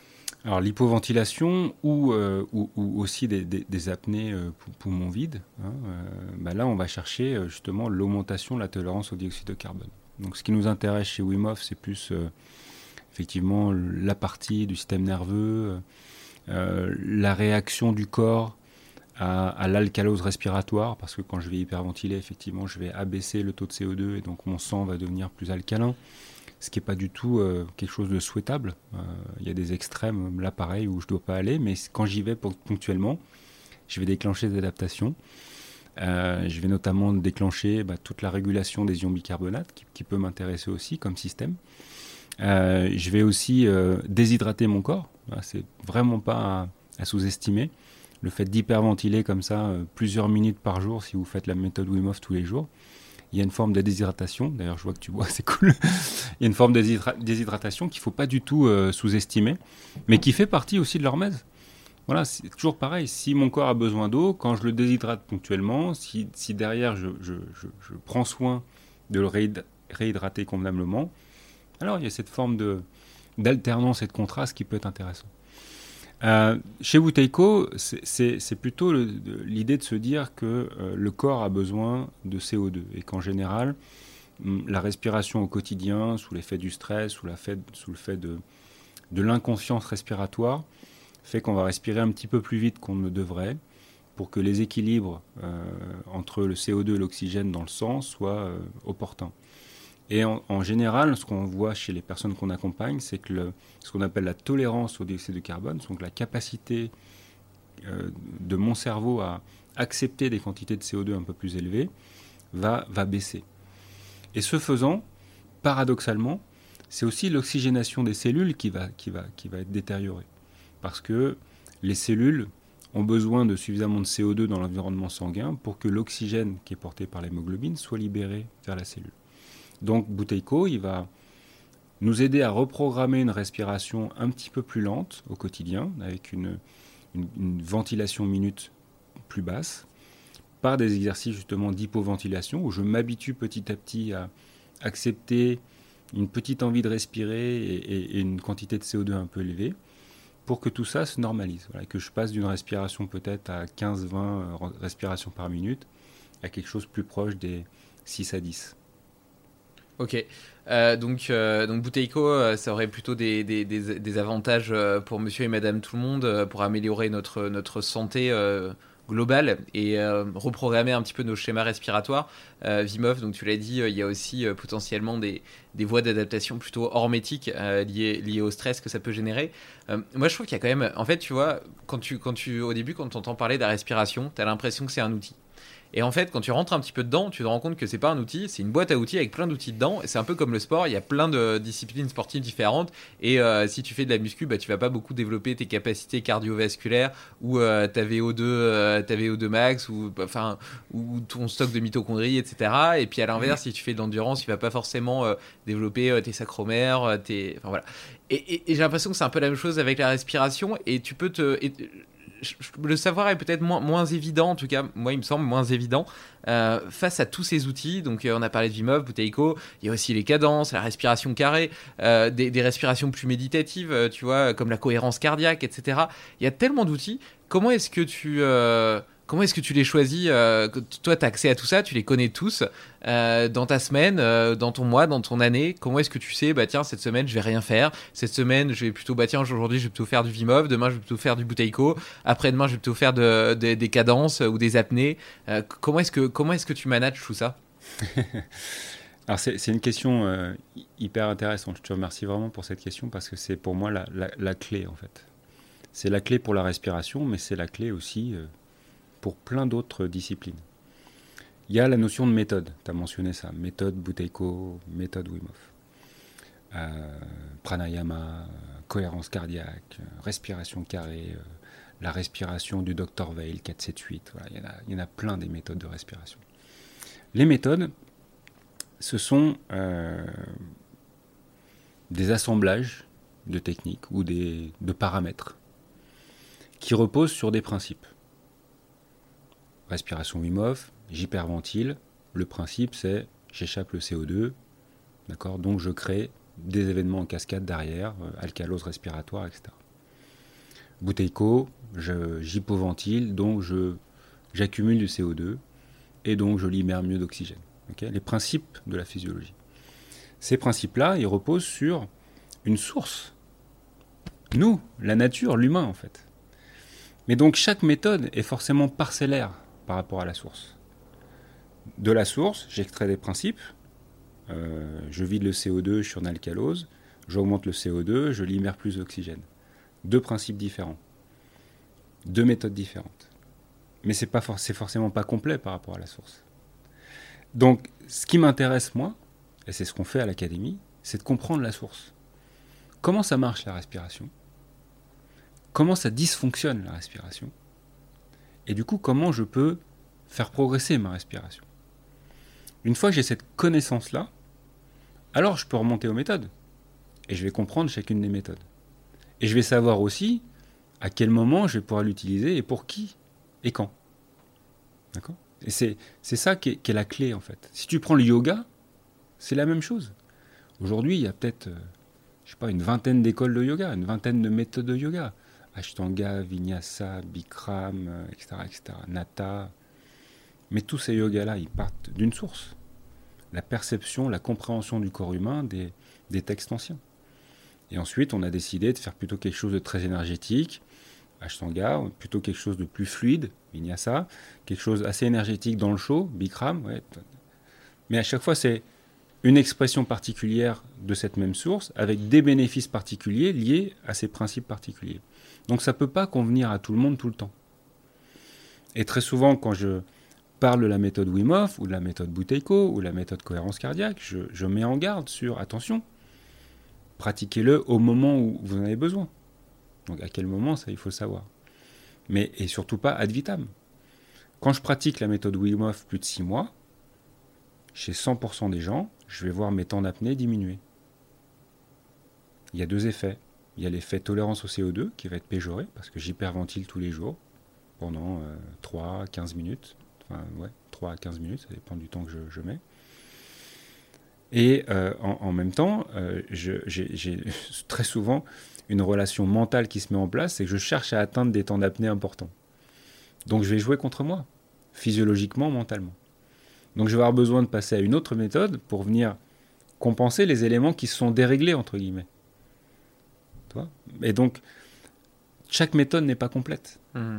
Donc j'ai besoin, en tout cas c'est mon, mon parti pris, de comprendre la source, et c'est ce que je propose aux gens qui viennent se former chez, chez, nous, à l'académie, pour ensuite pouvoir adapter exactement euh, à la personne que j'ai en face de moi. On est plus dans l'individuation de l'utilisation de la respiration plutôt que sortir ma boîte à outils en disant bah tiens toi euh, tu as l'air déstressé tiens allez prends un petit coup de Wim Hof. Toi tu respires vite tiens prends un petit coup de Butaiko parce qu'il y a plein d'autres choses à voir. Et, c'est à mon avis euh, une méthode enfin ouais ça, ça, pourrait être une méthode de formation mais en tout cas c'est un élément un peu plus complet d'aller voir la source directement et justement, dans cette analyse de la source, même si j'imagine que c'est plus complexe, on pourrait euh, peut-être euh, ajouter euh, des, outils de diagnostic, des tests. tout à l'heure, tu parlais du nombre de respirations par minute qui était peut-être entre 15 et 20, qu'on essaierait de faire diminuer entre 6 et 10. bon, bah, ça, déjà, c'est pas évident comme test parce que à partir du moment où tu observes ta propre respiration, déjà tu la modifies. Mais euh, mais il y a d'autres tests, euh, euh, comme le CO2TT, le test Bolt. potentiellement, on pourrait faire aussi une respiration carrée en augmentant progressivement euh, les, temps, euh, temps de la respiration carrée pour voir à quel côté du carré, est-ce que c'est pendant la rétention, l'inspiration, l'expiration, euh, la rétention plein ou vide, voir à quel moment ça, ça bloque en réalité pour savoir si c'est plutôt un problème musculaire, de, des muscles intercostaux, du diaphragme, etc., de, de prendre beaucoup d'oxygène, ou si c'est plutôt la tolérance au CO2 parce qu'on a du mal à tenir les apnées.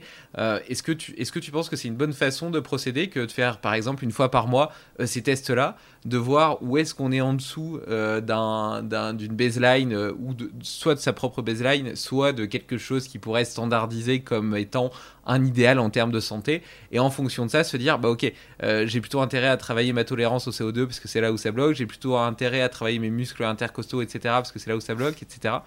Oui, alors de toute façon, le, travail respiratoire, il repose d'abord sur un état des lieux. Puisque, comme on disait tout à l'heure, ce qu'on veut améliorer, il faut le mesurer. Donc j'ai besoin de partir d'un point de départ. Donc regardez effectivement euh, comment la ventilation se produit, euh, est-ce que les muscles de la ventilation euh, fonctionnent bien, est-ce qu'ils sont suffisamment détendus, suffisamment renforcés, est-ce que la structure même de la cage thoracique est suffisamment mobile, souple, est-ce que je sais gérer ce travail musculaire dans la lenteur, dans l'amplitude, dans les variations? Est-ce que je suis en maîtrise de mon appareil respiratoire Ça, c'est le premier pilier, c'est ce qu'on a appelé la cinétique respiratoire. Le deuxième pilier, c'est plus lié euh, à l'infiniment petit, l'oxygène, le CO2. Est-ce qu'effectivement, j'ai une bonne tolérance au CO2 Est-ce que ma régulation inconsciente de ma respiration se fait sur des constantes de dioxyde de carbone qui sont acceptables pour que ma respiration soit suffisamment lente? Et le troisième pilier, ça va être plus être la neurorégulation. Est-ce que les deux premiers paramètres, mécaniques et biochimiques, euh, impactent positivement ou négativement mon rythme respiratoire et donc mon état nerveux? Et une fois que j'ai ces trois piliers, je peux trouver ma clé d'entrée chez la personne qui vient me voir. Je suis très stressé, ok, donc neurorégulation. Comment ça impacte les deux autres sphères? Comment ça impacte ma tolérance au CO2 Comment ça impacte mon geste respiratoire? Et est-ce que c'est la bonne zone mécanique qui respire pour avoir un effet un peu calmant de mon système nerveux Est-ce que ma respiration est suffisamment ample ou fréquente pour avoir un effet calmant sur mon système nerveux? Et du coup, qu'est-ce que je choisis de travailler en premier? Mais là, je n'ai pas besoin de méthode en fait. J'ai besoin des grands principes qui font que pour travailler une tolérance au CO2, je fais plutôt tel et tel exercice. Pour travailler plutôt la libération du diaphragme ou la mobilité du diaphragme, j'ai plutôt tel ou tel exercice. Et à ce moment-là, je construis une progression. Mais là, ce n'est pas, pas une méthode, c'est euh, un entraînement. Et c'est comme l'entraînement sportif. Les entraîneurs, ils apprennent pas des méthodes d'entraînement euh, à l'école. Ils ont des grands principes d'entraînement. Et après, un bon entraîneur, c'est quelqu'un qui va comprendre son athlète et qui va pouvoir adapter les prescriptions athlétiques à ce qu'il veut atteindre et ce qu'il doit développer. En respiration, c'est la même chose en réalité. Et une fois que tu as, travaillé euh, sur ces trois étages de la pyramide et que tu as, entre guillemets, reprogrammé ta respiration de telle sorte à ce qu'elle soit euh, bah, fonctionnelle et qu'elle réponde à ton besoin d'adaptation à ton environnement, en réalité, euh, est-ce que c'est comme le sport, tu as besoin de l'entretenir régulièrement pour que ça reste? Ou bien, parce que tu vois, par le passé, j'imagine, tu vois, les chasseurs-cueilleurs, par exemple, ils faisaient pas, ils faisaient sûrement pas d'exercice de respiration pour avoir une respiration qui est fonctionnelle. Donc, euh, qu'est-ce qui fait qu'elles se dérèglent malgré le fait qu'on les reprogrammait correctement? Alors, je, pense que ce qui, fait que ça se dérègle, c'est justement euh, notre, notre environnement, qui est, aussi euh, qui est devenu un petit peu particulier, et notre maladaptation à l'environnement, notre inconscience de l'environnement, notre inconscience de l'impact qu'a l'environnement sur nous combien de fois par jour chacun d'entre nous s'interroge sur le fonctionnement de la physiologie, ce qu'il faudrait un peu ajuster pour que le lendemain la physiologie fonctionne mieux, et, quels ont été les, les, éléments de l'environnement qui sont venus euh, agresser cette physiologie au point de la dérégler parfois. Très peu de gens en réalité. Donc cette, histoire de biohacking, de, de reprendre de contrôle sur ma nature profonde et mon fonctionnement physiologique, ben, est-ce que je l'adapte bien? Est-ce que je sais d'abord ça? Est-ce que nos enfants à l'école n'auraient pas plutôt dû apprendre ces éléments de physiologie de base, comment le corps fonctionne, qu'est-ce qui se passe quand je mange de la merde ou quand je mange quelque chose de bien, euh, plutôt que euh, d'apprendre euh, l'histoire de la guerre de 14 ou 39 tout de suite? Je dis pas que c'est pas pas utile, mais apprendre à être un bon humain, c'est quand même, à mon avis, un peu prioritaire par rapport à apprendre des choses qui sont dans les bouquins et puis à porter de doigts sur Google pour n'importe qui. Ouais, tu, prêches un convaincu, c'est pour ça que je, souris. Mm. Je suis tout à fait d'accord avec toi. On apprend euh, des, tas de données euh, culturelles qui sont intéressantes par ailleurs, mais on nous apprend à aucun moment à être, comme tu dis, un bon humain. Déjà à prendre soin de soi. Tu parlais de nutrition, mais on a parlé plutôt de sommeil, de respiration, de physiologie, mais même de gestion des émotions, euh, de dynamique sociale, d'interaction avec l'autre. tu vois, tout, tout ça, c'est complètement laissé sous silence. Et, même dans l'apprentissage des, des, connaissances en tant que telles, on n'apprend pas à réfléchir dessus ni à faire des liens entre différents, euh, d'avoir une vision un peu plus systémique. Tu vois, par exemple, euh, on apprend, tu parlais de la guerre, euh, la, guerre 14-18. Ben, tu apprends ce qui s'est passé pendant la guerre 14-18, mais à aucun moment on te demande, on se demande, bah tiens qu'est-ce que ça faisait que d'être enrôlé, euh, de partir à la guerre et donner sa vie pour sa patrie mhm. Qu'est-ce que c'était le sentiment patriotique à, cette époque-là Et toi, aujourd'hui, dans la société dans laquelle tu vis aujourd'hui, euh, est-ce que, est que tu serais prêt à faire de même Est-ce que ça semblerait normal en fait, tu vois, réfléchir sur ce qu'on apprend, euh, donc développer cette capacité, tu vois, d'analyse, de synthèse, et puis de, dépasser la connaissance pour produire un, un raisonnement logique, je trouve ça tellement infiniment plus précieux parce que moi, tu vois, j'ai eu mon bac, etc. Mais j'ai été globalement un mauvais élève à l'école. J'ai séché 188 euh, demi-journées en terminale, ce qui correspond à plus de la moitié de l'année. En première, c'était à peu près pareil. Ah, tu l'as euh, mesuré, donc c'est bien. oui, bah, j'ai mesuré parce qu'à la fin, ils ont envoyé à mes parents une, une, lettre avec le, le, résumé. Et je me souviens d'ailleurs avoir été voir euh, euh, directrice adjointe en lui disant, avec le papier, en disant, bah regardez, euh, j'ai séché 188 demi-journées, ça serait vraiment pas mal que je puisse euh, sécher le dernier mois de cours pour réviser les cours que j'ai pas suivis pour avoir mon bac. Et elle m'a dit que si je faisais ça, je passerais en candidat libre. Je l'ai fait malgré tout. Ils ont pas pu me virer un mois avant le bac et j'ai mm. quand même pu le passer et l'avoir. Mais, mais quoi qu'il en soit, aujourd'hui, tu vois, toute ma vie, j'étais entrepreneur et je pense que j'ai toujours eu un peu ce mindset de en fait, euh, je, sais que je sais rien, euh, je pars de, rien, de nulle part, et, euh, donc je suis capable d'apprendre par moi-même à faire des choses, tu vois. Donc j'ai l'impression que d'une certaine façon, quand tu apprends beaucoup de choses, tu es conditionné par ce que tu as appris en, étant d'un point de vue limitatif, en disant, bah tiens, je dois rester dans le canevas de ce que j'ai appris parce que ce qui sort de ce que j'ai appris je le connais pas.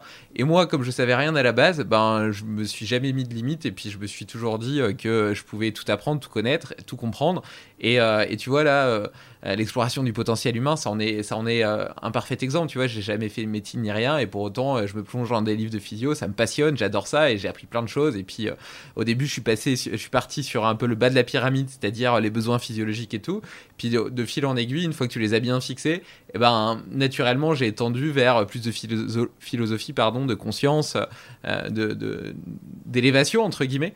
Ça s'est fait, ça s'est fait naturellement, tu vois. Et donc, je pense que je pense que l'école, clairement.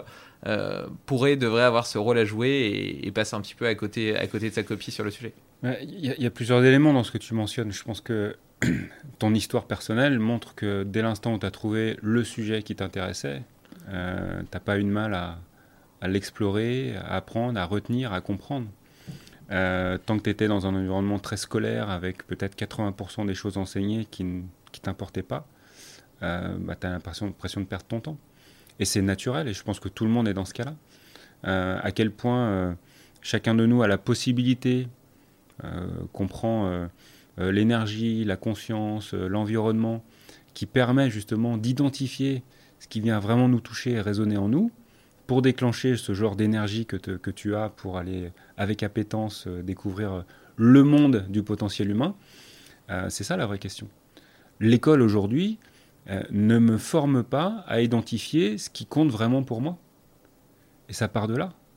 Nous, on veut des gens qui sont euh, sachant dans un grand nombre de domaines, même s'ils sont très moyens, euh, mais ils ont une palette en fait d'éléments qu'ils maîtrisent à peu près ou qu'ils connaissent à peu près. Mais l'expertise pointue fait peur aujourd'hui. On a l'impression que l'expertise c'est un gros mot en France. Alors que non, dès l'instant où je peux développer quelque chose euh, dans un micro-domaine, je suis quelqu'un de singulier et je, peux contribuer à la société. Je peux passer ma vie à apprendre quelque chose qui peut être une toute, toute petite partie de la vie globale. Mais c'est pas grave. Je, participe à, la fourmilière hmm. en ayant, en ayant cette, expertise. Et en plus, je suis heureux de le faire. C'est quand même con de s'en priver. Donc, dans, l'éducation que, j'essaie d'avoir avec mes enfants, c'est justement ça, c'est de dire qu'est-ce que vous aimez faire vraiment? Il y a par moments des trucs qu'ils viennent les chercher parce qu'ils n'aiment pas et que ça vient aussi mobiliser l'adaptation. Mais comment on peut mettre les enfants dans une, énergie où, waouh, j'ai envie de là, je m'éclate quoi. Donc oui, il y a des moments durs dans, je m'éclate parce que apprendre, euh, développer un talent, euh, c'est du temps, c'est de la discipline, l'abnégation, mais c'est quand même sur un fond de euh, je suis passionné quoi. Et ça, c'est ça change toute la vie. Donc si, si l'éducation permettait ça, je ne sais pas comment, hein, je n'ai pas les clés, mais j'observe que dans d'autres pays, comme les US par exemple, on est spécialisé assez tôt. En Suisse aussi, pas très loin d'ici, il y a beaucoup d'apprentissage. Ça veut dire que très tôt, je peux choisir une voie qui, me plaît et mettre en œuvre des choses. Ça me semble être une réflexion intéressante. Complètement. Et euh, ça, ça, fait écho avec un autre podcast que j'ai enregistré avec Nicolas Aignon, qui, qui, propose, enfin, qui a une vision complètement différente en fait du travail et qui considère que le travail pourrait être du non-effort, justement parce que il s'exerce dans tes zones d'excellence et pas, enfin, dans tes zones de génie pardon et pas tes zones d'excellence. Donc, il définit les zones d'excellence comme ce que tu sais faire, très bien faire, mais, mais qui te passionne pas forcément, et tes zones de génie comme la, conjugaison entre ton expertise particulière et, ta passion, tu vois. Et, euh, et, donc sa vision du travail, c'est que euh, concrètement, tu pourrais choisir consciemment d'être dans ces zones de génie plutôt que euh, et, qu'en fait ce qui nous sépare de la capacité d'être dans ces zones de génie c'est en général la peur.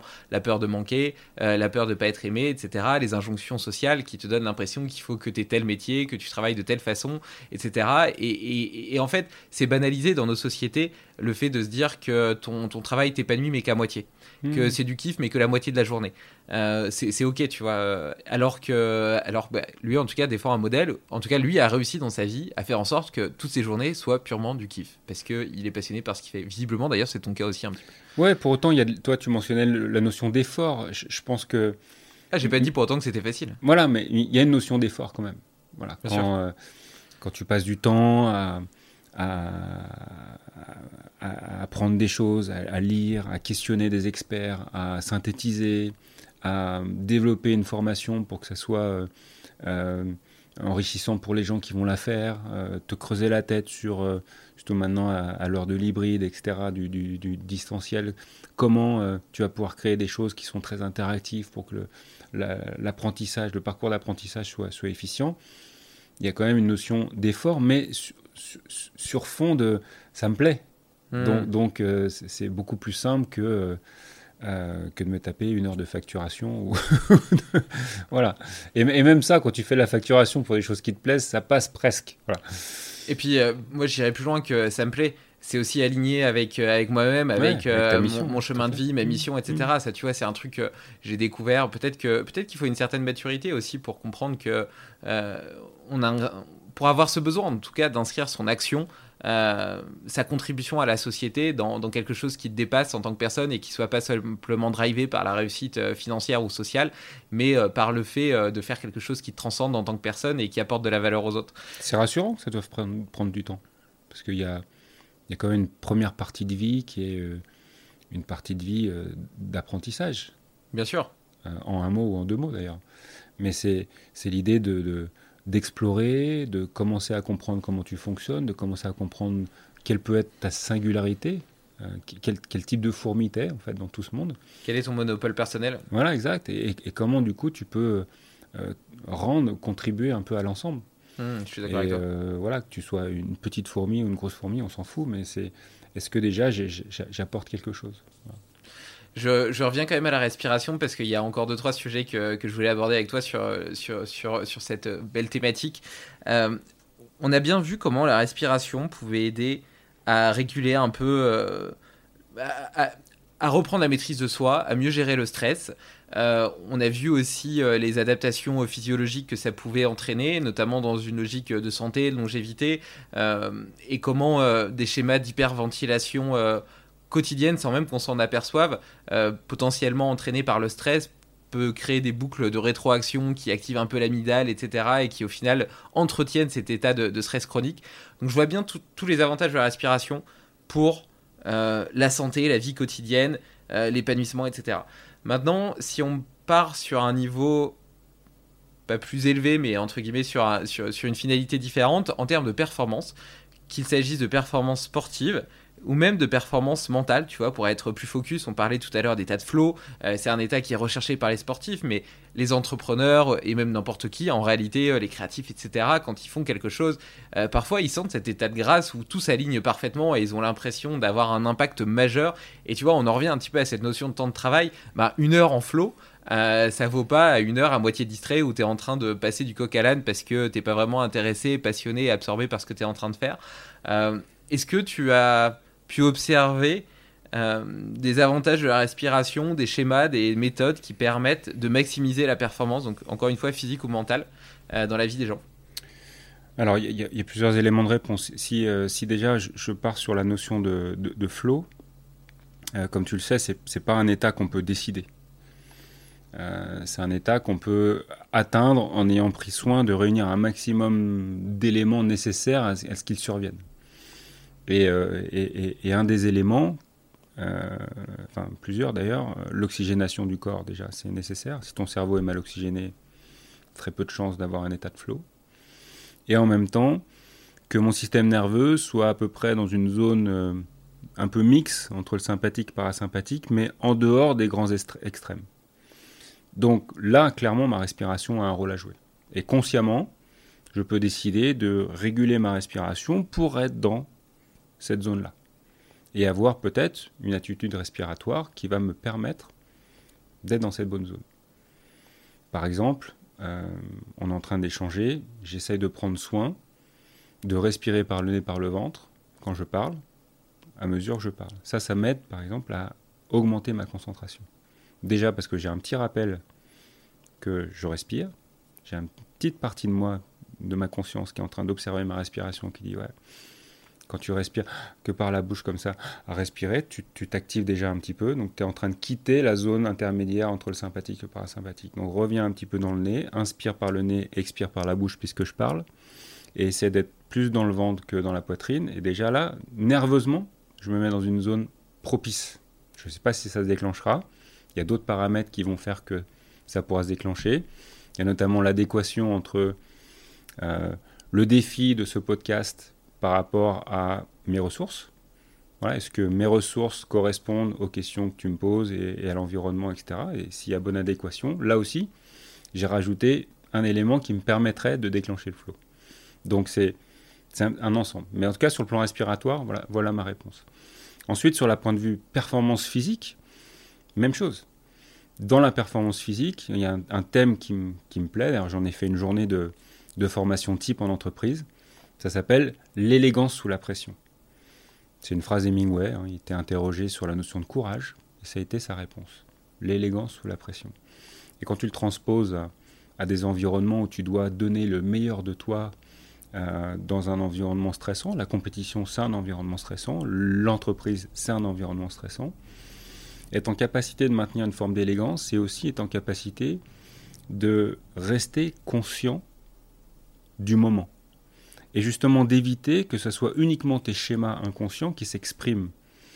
Parce que pour le cerveau, c'est assez, assez confortable que les schémas inconscients s'expriment, parce que ça va vite, et ça coûte peu d'énergie. Donc quand j'ai une situation donnée, si mon cerveau a l'impression de l'avoir déjà vécu, je sais par réflexe comment réagir. Mais ce n'est pas forcément la bonne option pour avoir de l'élégance. En entreprise, on sait combien la communication est importante, combien les mots choisis sont importants dans la communication. Euh, et en sport, peut-être le pendant, c'est la technique. Est-ce que quand ça devient dur, je suis en capacité de rester juste techniquement pour que mon rendement soit optimal? Et en général, ce qu'on observe, c'est à partir du moment où ça devient dur, bah, la technique se dénature. Et comme la technique se dénature, je vais, je vais aller puiser encore plus dans ma fatigue. Donc, être en capacité de maintenir cette élégance, c'est à, chaque instant d'être en capacité d'observer l'intensité de ce qui se produit, que ce soit physique ou mental, et de rester suffisamment dans ma respiration, moi c'est mon outil, pour me dire, un peu comme dans le bain froid, ok, autour ça fait mal, mais je suis conscient, je continue à expirer longtemps, je continue à contrôler ma respiration pour que techniquement, ou dans ma communication, je reste juste. Et ça, c'est un élément de performance. Hmm. Après, pour la partie sportive, on pourrait parler de comment j'associe la respiration au mouvement, comment la respiration peut devenir un outil d'entraînement redoutable.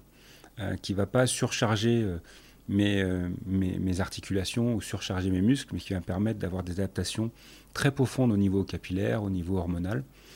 et, puis, et puis comment la respiration peut être aussi un outil de récupération. Quel type de respiration pourrait avoir cet effet d'un point de vue capillaire et mitochondrial dont tu parlais? Mmh. Bah Là, on rentre typiquement dans les notions d'apnée, d'hypoventilation à l'effort, d'hypoxie, travail hypoxique. À l'effort, du coup Ouais, à l'effort.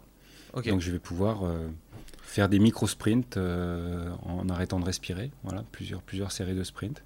Alors, les premiers sont super faciles et puis, euh, puis les derniers sont plus durs. J'imagine. Et, ou tout simplement, comme on peut faire dans, dans Buteco ou une autre méthode Oxygen Advantage, arrêter de respirer et, marcher. Et, et, puis peut-être la première fois, je fais 20 pas et puis petit à petit, mon adaptation va me permettre de faire 80, euh, 100 pas. Euh, et, l'envie de respirer sera très modérée. Ça veut dire que à la fois mon centre respiratoire aura accepté des, niveaux de CO2 plus importants, mais mes muscles auront aussi, euh, se seront aussi habitués à peut-être fonctionner avec un petit peu d'oxygène. Donc peut-être mon réseau capillaire sera un petit peu plus dense et mon réseau mitochondrial aussi. Et ça, c'est un truc qu'on peut faire euh, sans, protocole spécifique. En réalité, euh, es en train de. Tu fais ta Moi, par exemple, je promène mon chien le matin. Euh, je pourrais me dire bah tiens, je suis en train de marcher, je vais essayer de voir combien de pas j'arrive à faire sans respirer. Quoi. Bien sûr, bien sûr. Sans même suivre de protocole. Et en fait, naturellement, ça peut produire des, adaptations physiologiques intéressantes. Mm.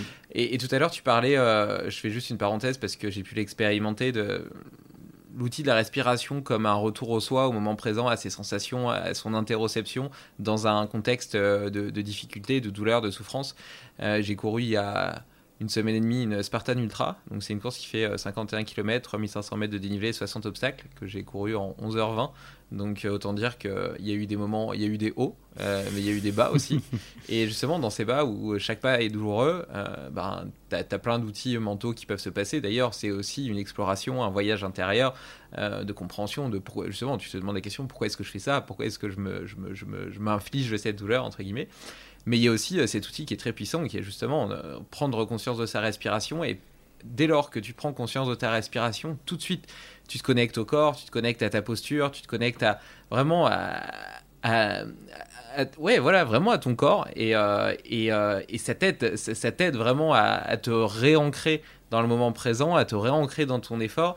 Et, naturellement, ça diminue les signaux de douleur parce qu'en plus, ça te permet aussi de reprendre euh, une certaine posture, tu vois, de, de, redresser un petit peu, d'être un petit peu moins plié, etc., qui est plus biomécaniquement qualitative et donc qui, par effet de rétroaction, permet aussi de diminuer après quelques pas euh, la douleur. Enfin, mhm. tu vois, et donc euh, je trouve ça vraiment vraiment puissant. C'est vrai que en plus quand tu as l'habitude de l'utiliser, un peu cet outil de la respiration, tu t'y reconnectes quand même extrêmement extrêmement rapidement. Ce que j'allais dire en fait, euh, on, fait, fait, forcément notre métier à l'académie, c'est de transmettre ces éléments de, de, compréhension, c'est aussi d'apprendre à, à, à, accompagner, à élaborer des, des, progressions dans des exercices pour atteindre une amélioration de tel ou tel paramètre. Mais en réalité, pratiquer la respiration, c'est assez simple, c'est tous les jours. Et euh, combien de fois par jour je peux juste revenir à ma respiration? Ça ne m'empêche pas de faire le reste. Mais juste à un moment donné, je, je monte sur mon vélo, euh, je réponds à un email, je fais un podcast, et j'ai conscience que je respire. Et j'observe cette respiration. Et je me sers peut-être de cette respiration pour à la fois comprendre dans quel état je suis et peut-être même influencer cet état pour le, pour le changer. Et encore une fois, qu'il soit physique, émotionnel ou mental. Ouais, et puis dans une journée de boulot, ça te permet aussi, entre guillemets, de sortir de, de ton focus, euh, de, de, toutes les solides. En fait, pardon, euh, j'ai la sensation que les journées parfois deviennent euh, très fatigantes d'un point de vue mental parce qu'elles sont tellement riche de, sollicitations différentes, d'interactions, etc. C'est très rare les moments où ton cerveau il peut simplement prendre de la distance, de l'overview, être, être concentré sur rien, tu vois. Mhm. Et cette respiration permet en une seconde de tout de suite faire produire ce défocus. Euh, enlever toutes les, toutes les autres sollicitations, se recentrer sur lui-même et obtenir un petit moment de calme qui parfois va juste durer 30 secondes, mais ces 30 secondes dans ta journée, ponctuées dans le, au fil de ta journée, font une grosse, grosse différence. Enfin, moi, pour moi, en tout cas, on fait. une grosse différence dans mes journées. Oui, tout à fait.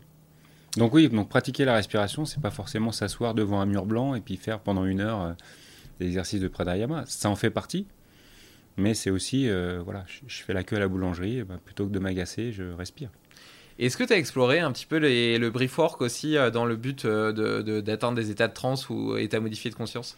Alors indirectement, euh, avec Wim Hof, on le touche un petit peu du doigt parce que la deuxième respiration Wim Hof, qui est un petit peu plus longue dans l'hyperventilation, avec des rythmes changeants, permet justement d'avoir un petit peu ce, cet état modifié de conscience important.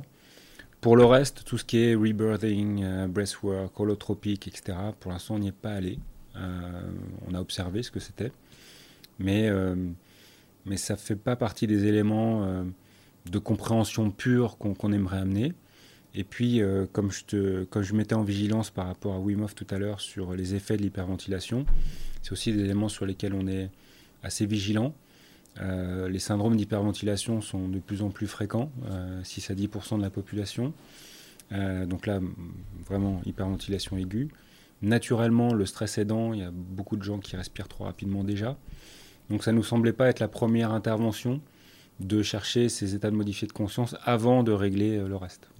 Non, je parlais plutôt à, à, titre personnel, notamment dans ton, dans ton, dans ton interoception, l'exploration de, de, tes blessures, etc. Ouais, on a fait des trucs rigolos, mais plus avec euh, des mushrooms, des choses comme ça, pour, aller explorer euh, ce qui pouvait se passer. Donc ça, c'est aussi intéressant, ça reste très personnel.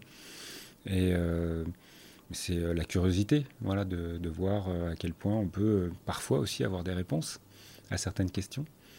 Et, on a une dimension, je, vais lâcher le mot spirituel, même s'il veut, veut, dire pas mal de choses, mais en tout cas, on a, je pense, Géraldine et moi, une, manière de regarder la vie, en tout cas le vivant, la notion d'âme, d'énergie, de, parcours personnel, etc., qui, sur lequel on est en accord déjà, et, et qui nous qui nous séduit et qui nous donne d'autres opportunités d'échange sur, euh, sur ce qui peut nous être arrivé et ce que la vie, euh, cette vie-là, nous, propose. J'ai exploré aussi un petit peu les, les bushrooms. Euh, j'ai fait une retraite à ayahuasca aussi, qui justement, bah, moi qui suis très très cartésien, plutôt plutôt tourné sur un petit peu comme toi à la base, la compréhension physiologiques ou scientifiques des choses, ça m'a ouvert à toute une autre dimension et puis à commencer par ma propre dimension interne, c'est-à-dire le petit enfant intérieur qui se mhm. cache au fond de moi et que j'avais caché derrière une armure de fer blanc, ben le laisser le laisser sortir, rayonner, euh, accepter son besoin aussi d'amour, d'être aimé, ses traumatismes passés euh, et, euh, et, et, sur les mushrooms, j'ai l'impression aussi que ça m'a ouvert de nouvelles voies synaptiques, notamment de connexion à mes sens. tu vois, ressentir l'air, le, le bonheur de sentir l'air dans tes poumons. Euh, je te parlais les rayons du soleil, la beauté d'une petite fleur, euh, le vert d'une feuille, des, choses qui me semblaient banales et qui, euh, sous Mushroom, m'a semblé extrêmement saillant, même le grain de la voix d'une chanteuse dans une chanson. Et donc cette hyper connexion à mes sens, j'ai l'impression que maintenant, sans en reprendre, elle a laissé des traces et que du coup je suis beaucoup plus conscient de mon environnement, du monde dans lequel je vis, des émotions que je peux ressentir. Et justement, je te parlais des briefwork parce que lors de cette retraite à ayahuasca, euh, le dernier jour, on a fait un atelier de briefwork euh, qui euh, m'a fait autant d'effets que, que l'ayahuasca en mhm. tant que tel. Mhm. Donc, c'est, et, j'ai trouvé ça complètement dingue parce que j'avais pris donc aucune substance exogène. Et pour autant, ça m'a ça m'a connecté j'étais transcendé par l'amour notamment l'amour que j'avais pour ma femme et pour ma fille. J'en ai pleuré toutes les larmes de mon corps c'était à la fois magnifique et en même temps enfin c'était vraiment des, des, des sensations. Tu te dis pouvoir atteindre ça seulement avec la respiration, c'est on, dit que tu vois que la respiration est la clé d'entrée aussi. avec la respiration. Ouais, non, non mais je sais que la, respiration c'est une clé d'entrée. C'est euh, l'élément fondamental de la vie, quoi. Ouais, ouais, mais c'est fou quand même. C'est heureux en fait que ça soit cet outil-là, fasse cette, cette, cette, pratique-là qui permet d'atteindre un peu tout, quoi. Et pour pour moi, c'était un peu le euh, la démarche. C'est euh, quand j'ai rencontré Wim Hof, je me suis souvenu. Euh, de mes 15 ans d'arts martiaux, de mes 10 ans de yoga, en me disant oui, oui, on nous parlait beaucoup de respiration. Personne ne m'a jamais appris à respirer, mais on nous parlait beaucoup de respiration. Et au final, tu t'aperçois que c'est, c'est un vrai point de convergence. Hmm. C'est euh, à la fois dans le corps, euh, quand tu vois la position du diaphragme dans le corps, tu te dis, bah, c'est quand même incroyable. Le poumon, le cœur au-dessus, toute la sphère digestive et les émonctoires en dessous bon, ça, pose quand même euh, le, statut. Hein. Il y a le cerveau en haut, mais au milieu, il y a quand même le diaphragme. Euh, et, puis ensuite, euh, tout ce qui est rendu possible ou impossible quand la respiration n'est pas, pas réglée. Et est-ce que tu utilises des outils Moi, par exemple, j'ai testé le Aerofit. on parlait de technologie tout à l'heure, il faut quand même que j'y vienne un petit peu. Donc, j'ai testé le Aerofit.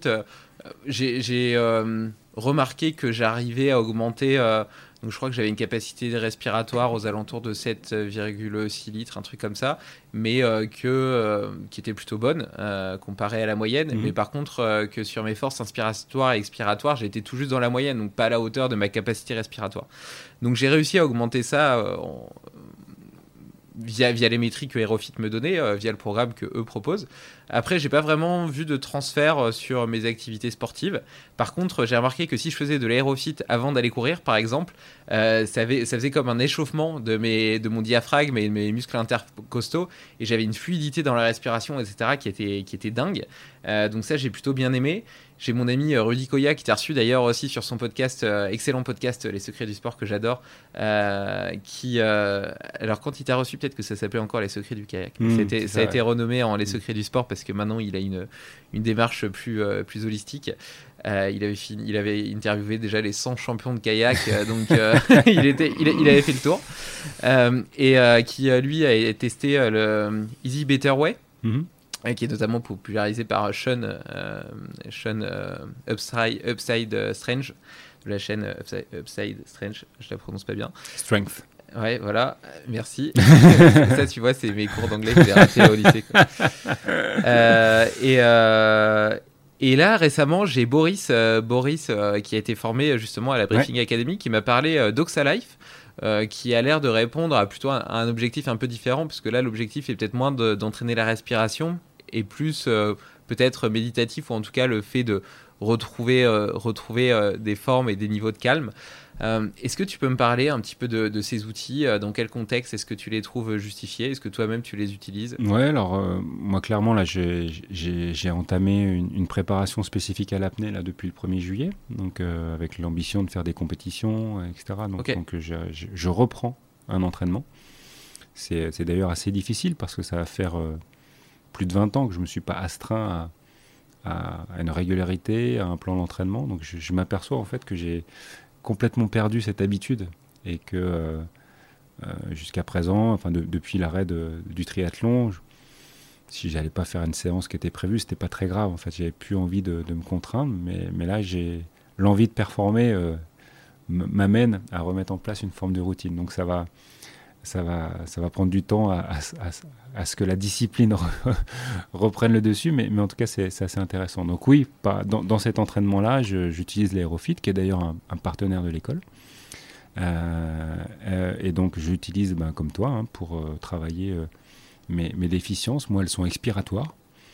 Euh, et c'est intéressant d'ailleurs de mentionner ça parce que euh, il y a quelques années, euh, juste avant le confinement, j'ai fait un travail avec un posturologue qui m'a reprogrammé ma cage thoracique qui était hyper activée, qui était juste une conséquence de, mon quotidien stressant, qui fait que j'avais aussi beaucoup respiré par le haut de la poitrine et donc créé un déséquilibre entre les muscles inspiratoires intercostaux et les muscles expiratoires, ce qui fait que ma poitrine était tout le temps un peu gonflée.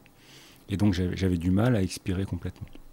Donc j'ai toujours cette euh, déficience expiratoire que je travaille notamment avec, euh, avec cet objet qui permet d'avoir une résistance à l'inspiration et l'expiration. Et la sensation que tu mentionnais tout à l'heure de tiens, je m'échauffe un petit peu sur le plan ventilatoire et je suis vachement bien dans, dans ma séance de, sport, elle est normale en réalité parce que on va prendre soin d'échauffer la plupart de nos muscles, on fait quelques étirements, etc. Les jambes, les bras en fonction des sports. Mais on oublie que les muscles respiratoires sont essentiels. Et, même plus, ils consomment entre 6 euh, à 16% à VMA, VO2 de, de l'énergie qu'on produit. Donc l'entraînement de ces muscles-là est juste primordial pour la performance. D'accord? Euh, Tout comme le développement de la capacité respiratoire est aussi euh, primordial. Tu mentionnes 7, 7 litres 5, hein, c'est ça? Oui, dans ces eaux-là, oui.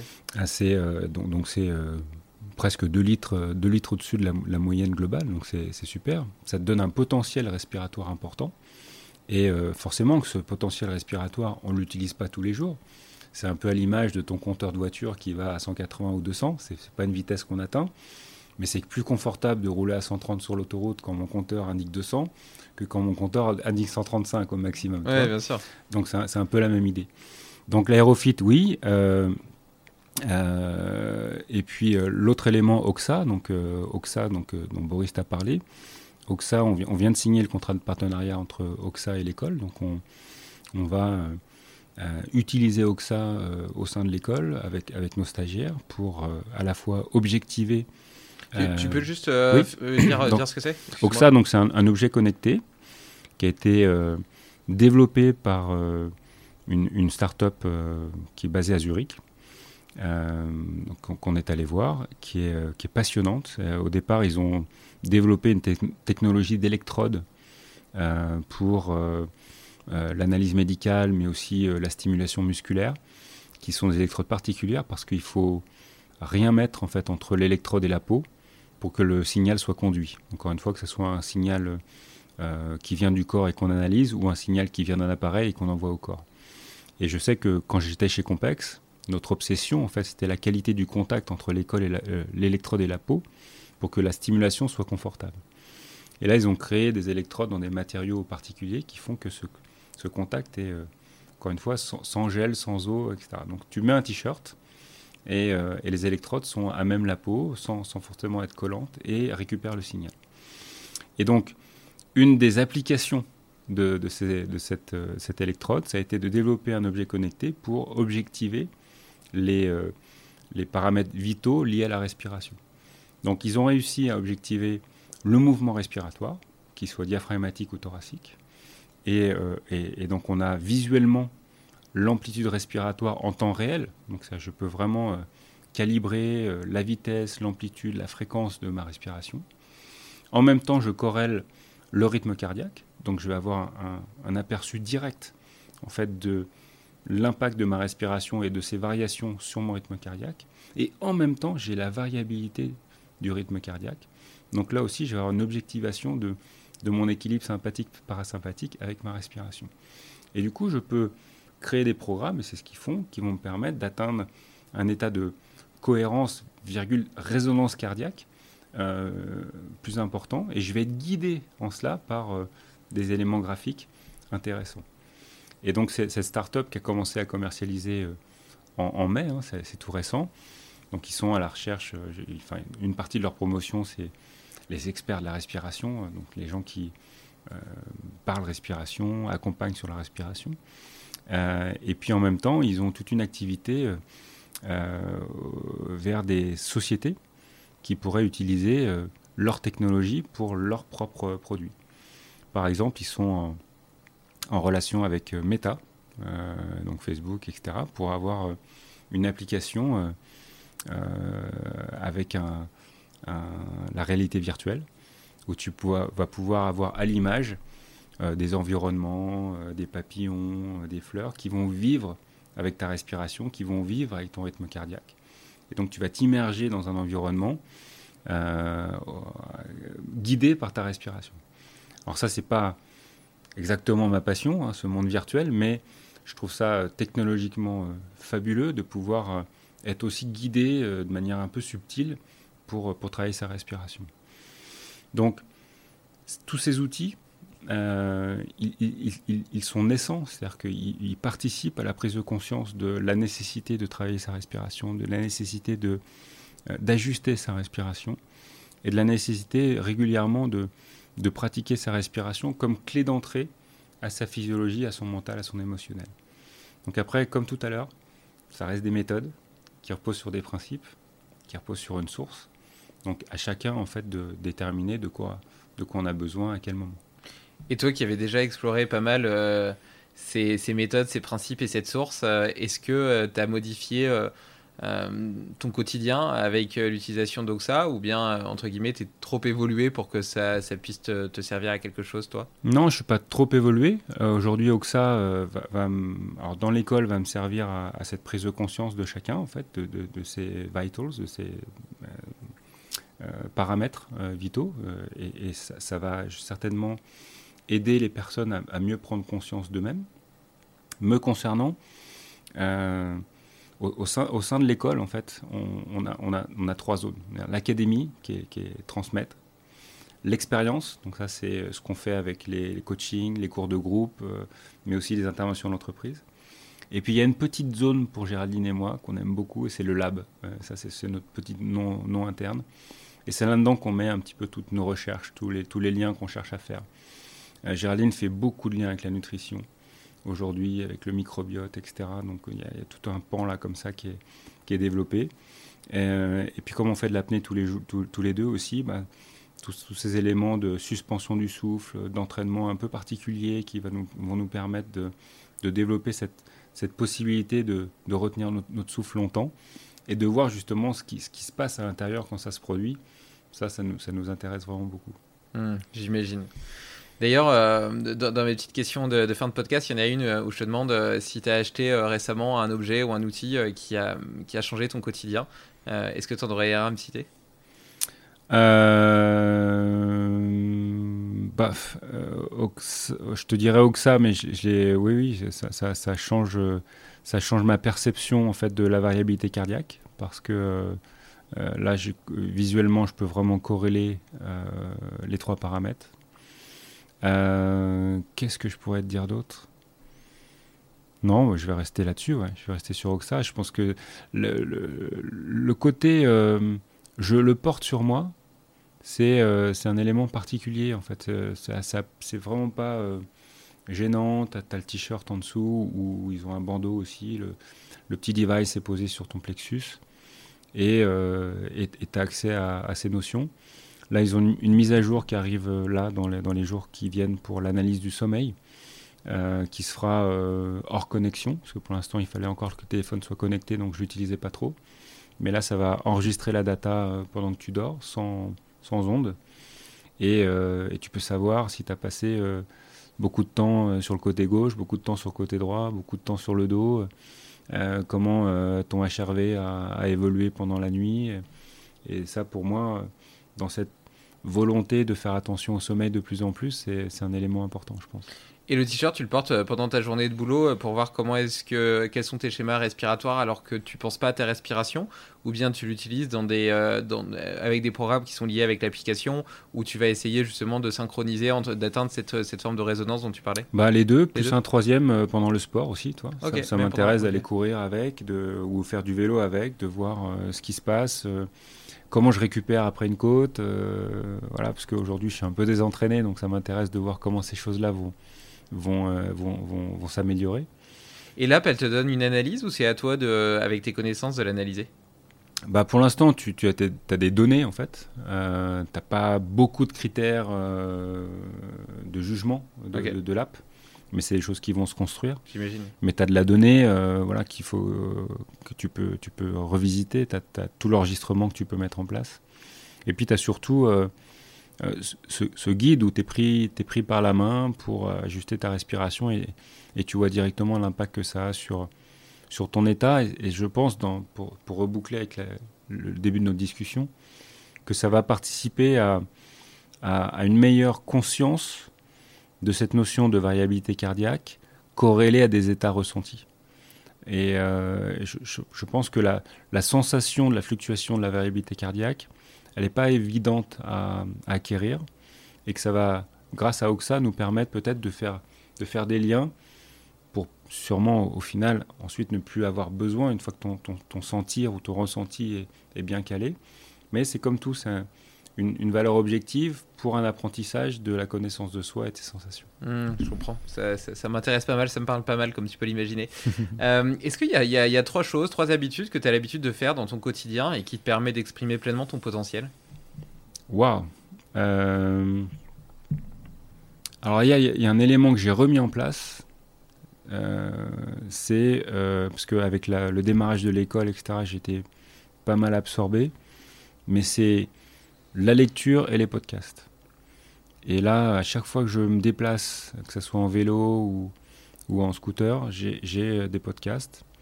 Alors en ce moment, euh, c'est exclusivement des podcasts autour de l'apnée. Euh, mais, mais ça, c'est hyper riche pour moi et ça me permet de, de continuer à, à apprendre et à me former. ça, c'est le premier. Euh, le deuxième, je pense que c'est euh, une, pratique, sportive euh, régulière. voilà, j'ai besoin de ça, j'ai besoin de me sentir bien dans mon corps, j'ai besoin de ralentir le vieillissement, ça c'est mon sujet. Je suis plus dans la performance comme je pouvais l'être dans, dans, les années où j'avais 35 ans ou 40 ans. Là aujourd'hui, ce qui me passionne, c'est le vieillir bien et et, quelque part euh, euh, décaler cette, euh, cette espérance de vie, non, pas brute, parce qu'on parle aujourd'hui d'une espérance de vie autour des 80 ans, hommes et femmes, et un petit différentiel. Mais en réalité, cette espérance de vie dont on nous parle, c'est une espérance de vie médicamentée. Et l'espérance de vie qui est sans médicaments, est plutôt autour des 61-62 ans. Et c'est pas la même donnée en fait. Bien sûr. Dès l'instant on a 1, 2, 3, mon papa a 13 médicaments euh, par jour euh, pour euh, entretenir sa santé ou, ou, prolonger son espérance de vie. C'est pas la même vie d'une part. Donc, ce qui nous intéresse dans cette recherche d'optimisation de, soi, c'est d'essayer de vivre le plus longtemps sans, sans cette, cette aide chimique. Et puis euh, le troisième, c'est euh, euh, m'assurer que j'ai un moment de, de tendresse et de connexion avec ceux que j'aime. Donc mes quatre enfants et ma femme et, mon papa. Bah tiens, c'est bien, ça fait, ça fait le pont vers, vers la question suivante, qui est de savoir, c'est quoi pour toi réussir sa vie? Tu sais, toute cette démarche que, que j'ai eue de, de, de vouloir apprendre des choses, de vouloir euh, transmettre aussi, de vouloir trouver euh, ce pourquoi j'étais fait, quelle, petite fourmi j'étais. Euh, c'est parti d'un livre, L'alchimiste, Paulo Coelho, et cette notion de légende personnelle. C'était un vrai, un vrai questionnement en fait. Je, me revois échangé avec mon papa quand j'étais plus jeune en disant il y a ça quand même, il y a ce côté légende personnelle, il y a comme s'il y avait quelque chose, un chemin qui est à nous, qui sur lequel tu dois progresser, etc. Et, ça, ça, me perturbait en me disant mais c'est quoi le mien en fait? Et je pense que dès l'instant où tu trouves ça, tu trouves ce qui t'anime vraiment, ça, peut fluctuer au fil de l'année, mais au moins quand tu commences à mettre le pied dessus, on ne sait pas où il va aller, euh, combien de fois il va bifurquer, etc. Mais en tout cas, tu es dessus. Tu as réussi ta vie. Tu as réussi ta vie parce que euh, le, reste n'est pas vraiment important. Et encore une fois, peu importe ce chemin. L'important, c'est de sentir que tu es dans une forme d'alignement, que tu es à ta place. Voilà que tu es en train de faire, ce pourquoi euh, euh, tu as été renvoyé ici, si je peux me permettre. Ouais, ça me parle, ça me parle, ça me parle beaucoup ce que tu dis. Est-ce que tu aurais un, défi à donner à nos auditeurs pour les 15 prochains jours qu'ils pourraient faire tous les jours ou bien une seule fois, qui leur permettrait de tester une nouvelle habitude de, vie et potentiellement bah, justement d'évoluer sur leur chemin? Ah oui, oui, alors peut-être peut-être 21 jours du coup. Ouais, 21 jours. 15 jours. Euh, mais, mais pendant les trois semaines de l'été, là, effectivement, euh, euh, alors il y, en aurait deux. Il y aurait pour la plupart d'entre nous peut-être juste te dire tiens, je prends un quart d'heure le matin au lever pour moi. En faisant ce qu'on veut. Mais quelque chose qui, compte pour soi.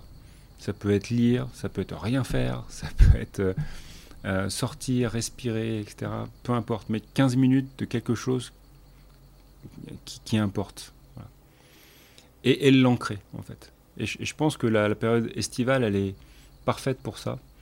Euh, surtout si on a la chance de partir un peu en vacances, etc., où on peut remettre en place quelques, quelques éléments. Donc pas forcément quelque chose de d'hyper, d'hyper challenging. 15 minutes, c'est pas grand-chose. Mais le fait de le faire 21 jours, ça peut ancrer comme un, un, rendez-vous avec soi. Et puis, euh, et puis le deuxième niveau, pour moi, ce serait d'utiliser ces 15 minutes pour respirer en conscience. Et là, euh, prenez n'importe quelle méthode qui vous convient sur YouTube, euh, que ce soit respiration carrée, cohérence, peu importe. L'important, c'est déjà de dédier ce moment-là à respirer. Après, on pourrait complexifier un petit peu plus, mais déjà ça, ça serait super. 15 minutes de respiration par jour, ça serait, euh, selon toi, l'hygiène respiratoire minimale que chaque personne devrait avoir? Ouais, c'est pas que respiratoire en fait. C'est euh, mental, c'est émotionnel, euh, c'est physiologique parce que le système nerveux, les cellules vont en profiter. Donc c'est euh, pour ça que c'est magique, c'est que c'est un point de convergence sur ces trois sphères que j'ai mentionnées. Et, et, forcément, ça fait du bien. Et forcément, ma journée commence pas de la même manière. Ça te semble mieux de le faire le matin plutôt que le soir? J'aime bien l'idée de, de, commencer ma journée par quelque chose qui, qui fait du bien. Alors, bien sûr, si j'ai 15 minutes le soir avant de m'endormir pour le faire, encore mieux. Mais j'aime bien l'idée de d'amorcer euh, cette renaissance qu'est le matin par quelque chose qui me concerne et qui, qui va me faire du bien. Est-ce qu'il y a un prochain invité que tu aimerais entendre sur Limitless Project? Puisque tu écoutes beaucoup de, podcasts dans ta voiture, euh, qu'est-ce que tu aimerais entendre? Euh, Alors aujourd'hui, aujourd'hui tous les éléments qui, qui, m'intéressent sont, autour de cette, cette, apnée. Euh, voilà, je suis assez exclusif comme gars. Il euh, y, a certains champions qui m'ont inspiré. J'ai écouté récemment Guillaume Bourdila, qui est toulousain, qui est membre de l'équipe de France, qui fait de l'apnée dynamique, qui est champion du monde en apnée dynamique. Il a plusieurs records à, 300 mètres. il fait aussi de l'apnée en profondeur. Et j'ai trouvé, par son parcours STAPS, certainement quelqu'un qui te plairait parce que euh, il a cet élément de compréhension, il a ses connaissances physiologie, et puis il a, son expérience qui maintenant est, une bonne expérience d'apnéiste, avec euh, tout un tas euh, d'éléments qu'il a, accumulés pour progresser. Et j'étais assez séduit, je me souviens plus du nom du podcast sur lequel je l'ai, entendu, mais j'étais assez, séduit par les explications qu'il amenait pour qu'on puisse comprendre son sport. Donc euh, en plus, quelqu'un que j'ai eu, euh, euh, que j'ai contacté en direct. je sais qu'à terme, j'aimerais bien partager un moment avec lui aussi. voilà, je te livre un nom comme ça. Cool, merci. Euh, tu as écrit un bouquin qui s'appelle La respiration, sobrement appelé La respiration, qui est là posé sur la table. Mhm. en parallèle de quoi, on, l'a évoqué, tu as, la Briefing Academy qui permet de former des, des, coachs, des coachs en respiration. Est-ce que le fait de, est-ce que grâce au livre, entre guillemets, le livre est-il une clé d'entrée suffisante pour quelqu'un qui voudrait soi-même euh, opérer en tout cas un petit bout de ce chemin vers la compréhension de ces schémas respiratoires, vers la compréhension de cette source, de ces principes euh, sous-jacents et euh, des, méthodes qu'il pourrait mettre en œuvre pour, pour, pour s'améliorer. Alors concernant, concernant l'appréhension de la source, oui, je pense que c'est un livre assez complet sur les trois piliers que je mentionnais tout à l'heure, la partie cinétique de la respiration, la partie je l'ai appelé biochimique, mais voilà, on comprend oxygène, dioxyde de carbone et oxyde nitrique, et comment se produisent les échanges, et puis la partie euh, neurorégulation, avec la théorie polyvagale, etc. Donc là, il y a une, bonne euh, vision d'ensemble de, de la respiration et de, ses, piliers. Euh, après, reste la mise en pratique, et, et c'est aussi pour ça qu'on a, quel que soit le format de notre formation, on a deux formats aujourd'hui, soit un full présentiel, soit un mix en fait avec euh, des webinaires et du présentiel, mais on a de toute façon au minimum 4 jours de présentiel dans l'école parce que euh, la respiration c'est du vivant, la respiration c'est du toucher, la respiration c'est de l'observation, c'est aussi de l'intuition sur euh, ce que ressent la personne dans son système nerveux, dans, ses schémas conscients, inconscients. On peut aller même jusqu'à ses blessures, comment ça s'exprime, comment la respiration traduit l'état ou, ou nerveux ou mental ou émotionnel. Donc il y a besoin de, de connexion humaine pour ça. Et c'est peut-être l'élément qui, qui, qui, serait important de compléter, euh, en plus des, des autres intervenants de l'école, parce que je ne suis pas tout seul dans l'école, il y a, a d'autres intervenants donc, qui viennent chacun amener leur expertise, leur spécialité, et qui vont forcément beaucoup plus loin parce qu'ils sont experts de leur domaine que, que moi qui ai pu euh, Certes, j'ai fait beaucoup d'années de recherche et deux ans d'écriture, mais il n'y a, jamais mieux qu'un expert dans, sa zone pour euh, nous faire prendre conscience de choses. Et du coup, quelqu'un qui aurait acheté le livre et qui aimerait aller ensuite un petit peu plus loin euh, avec, euh, avec un coach, est-ce que sur ton site, là, briefingacademy.com, il y a une carte interactive des, des, coachs qui ont été formés eh ben, tu fais bien de me le mentionner. Si tu connais quelqu'un qui fait du WordPress et qui pourrait m'aider à développer cette carte, parce qu'elle est prête et ça fait effectivement partie des choses que je vais mettre en place. Bah ouais, je vais te mettre en contact avec, euh, avec un dev euh, pour, pour faire ça. en fait, je, je souffre de mon incompétence technique. Euh, à la fois sur des petits éléments graphiques tout bêtes, mais Photoshop, je ne sais pas m'en servir, à la fois sur du WordPress, parce que j'ai tout un tas de trucs que je veux mettre à jour sur mon site, et je galère en fait. Euh. Pourtant le site est franchement hyper propre. Euh, moi j'ai trouvé, euh, j'ai trouvé très bien présenté, très très très dynamique, donc très bien. Mais donc ouais, c'est un monde que je connais bien. Je te mettrai en contact avec quelqu'un qui pourra te, faire cette, cette carte. et donc d'ici à ce que le podcast sort, probablement que cette carte sera disponible. Et si c'est pas le cas, elle le sera, elle, le sera. Mais toi typiquement, c'est aussi l'idée du parcours de l'école. C'est-à-dire que à la fois on équipe des accompagnants, des praticiens, des professionnels de santé de l'outil respiration tel qu'on le transmet. Mmh. À la fois, certaines personnes veulent euh, ajouter une, une, pratique ou, ou, une activité à, leur activité actuelle et se dire, bah, tiens, oui, la respiration, j'aimerais bien euh, aider les gens à, mieux respirer. Et donc, c'est ce qu'on transmet également. Et nous, à l'école, parce qu'on est aussi euh, certifié Calliope, ça, c'était un parcours pour moi, je J'imagine, j'en ai déjà entendu parler. Euh, donc le fait d'être Calliope, ça suppose aussi d'avoir des éléments d'évaluation, euh, à la fois des formateurs, mais aussi des, gens qui sont formés. Et donc il y a un certain nombre d'étapes qui permettent de valider euh, le diplôme de l'école. Et ça, on y tient parce que c'est aussi à, travers, à travers ce process, bah, quelque part, la qualité des gens qui seront sur cette fameuse carte interactive dès que tu mettras en contact quelqu'un pour WordPress. Euh, et, donc la possibilité euh, pour tout un chacun de, de contacter un, un, coach, j'aime pas trop le mot, mais voilà, quelqu'un qui, qui, pratique la respiration pour, euh, pour être accompagné. Ouais, et puis quelque part, tu vois, toute la communication que tu fais autour justement de tes recherches, de ta transmission, ça donne une légitimité à la Briefing Academy. Et aujourd'hui, à la fois c'est à la mode et en même temps c'est peu connu. Et euh, j'imagine qu'un coach qui s'est formé à tes côtés, bah, peut-être que quand il va ouvrir son cabinet, s'il fait que ça, euh, les premiers temps peuvent être difficiles.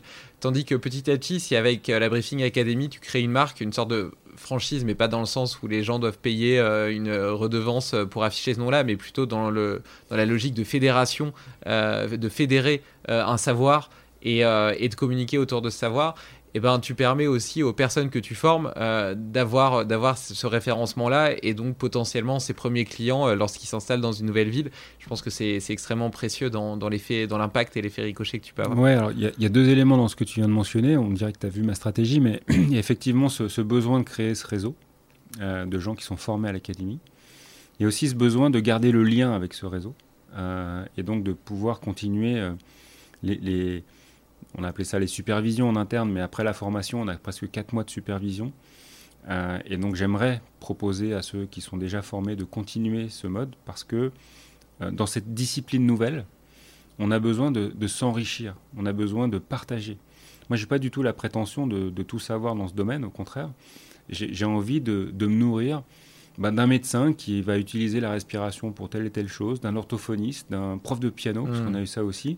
Et et leur manière d'intégrer, de, d'approprier, de s'approprier la respiration et de la proposer à, leurs clients patients, bah, ça fait euh, un catalogue de méthodes et de pratiques qui, peut enrichir tout le monde. Donc à chaque fois, nos supervisions dans, dans les sessions de formation qu'on a, elles sont riches parce que euh, on a un public très varié et, euh, et, chacun va proposer, vivre la respiration différemment. Donc, donc ça nous fait progresser aussi. Bah, je, serais, je serais ravi de faire partie de ce réseau. Euh, j'aimerais bien euh, venir me former à, tes, côtés à, la respiration. Tu sais, euh, cette, exploration du potentiel humain, je, il commence par moi. Je m'explore moi-même d'un point de vue à tout niveau d'ailleurs, dans mes défis sportifs, dans ma vie d'entrepreneur, dans mon introspection.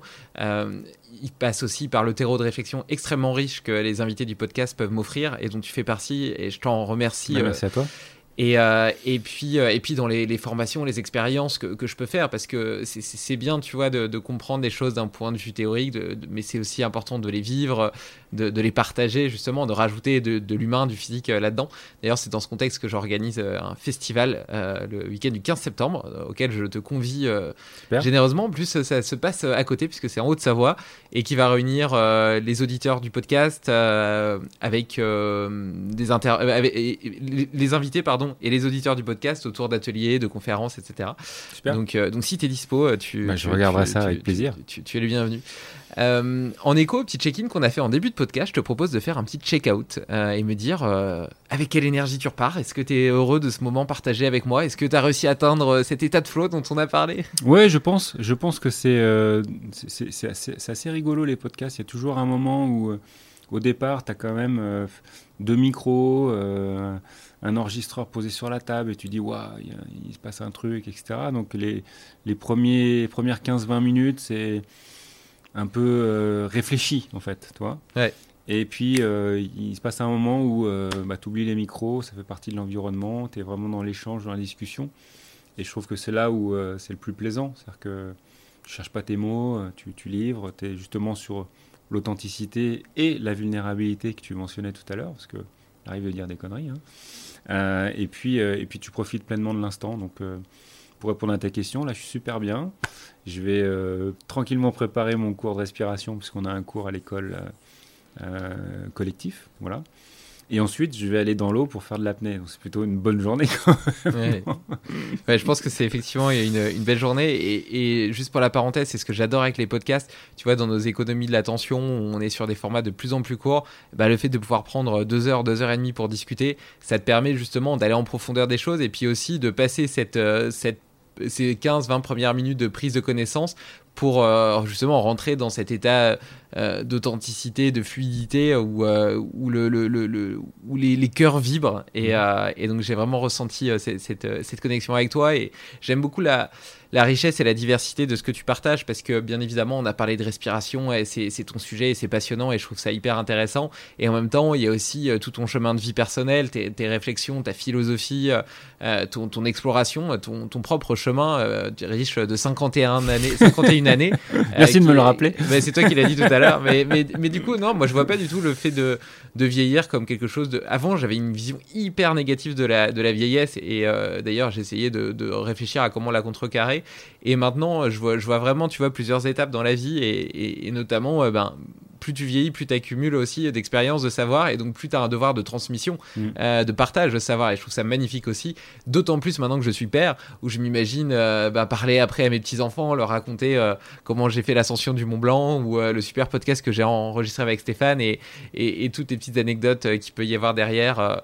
Et, voilà, je trouve que c'est beau aussi, tu vois. Et peut-être que c'est pas assez mis en avant dans, nos sociétés. On a tendance à parquer nos vieux un peu de côté parce que euh, ils sont un poids pour nous et qu'on doit s'en occuper, euh, en oubliant euh, tout ce qu'ils ont à nous transmettre, à nous offrir. Ouais, je pense que ce, partage d'expérience, de, compagnonnage, euh, moi j'ai- j'aime bien aussi l'idée d'apprendre des, des gens plus expérimentés, plus anciens. Je pense que c'est peut-être une voie d'exploration, toi, pour. Euh, on, a- on vient de vivre un épisode de décalage du temps de retraite, etc. Mais je trouve qu'on n'utilise pas assez euh, la connaissance en entreprise avec des gens qui peuvent euh, Mm. mieux transmettre et, euh, et éviter peut-être certaines erreurs ou faciliter la- l'apprentissage. Je suis d'accord avec toi, Stéphane. Du coup, après avoir révolutionné l'école, on va révolutionner la retraite. Allez, on y va.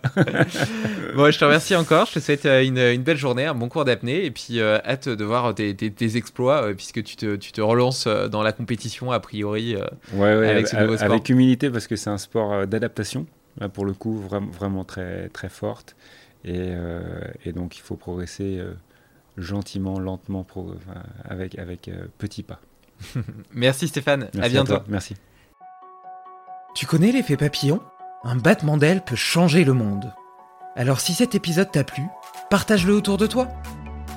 Pour ne rien oublier, sache aussi que tu peux retrouver les meilleures citations et hacks dans l'article lié sur limitless-project.com.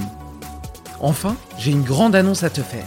Le premier festival Limitless Project, réunissant les invités et auditeurs pour des conférences passionnantes, des ateliers exubérants et des rencontres hors du commun, aura lieu le week-end du 15 septembre 2023. Tu peux déjà booker la date, ce sera un moment magique. Belle journée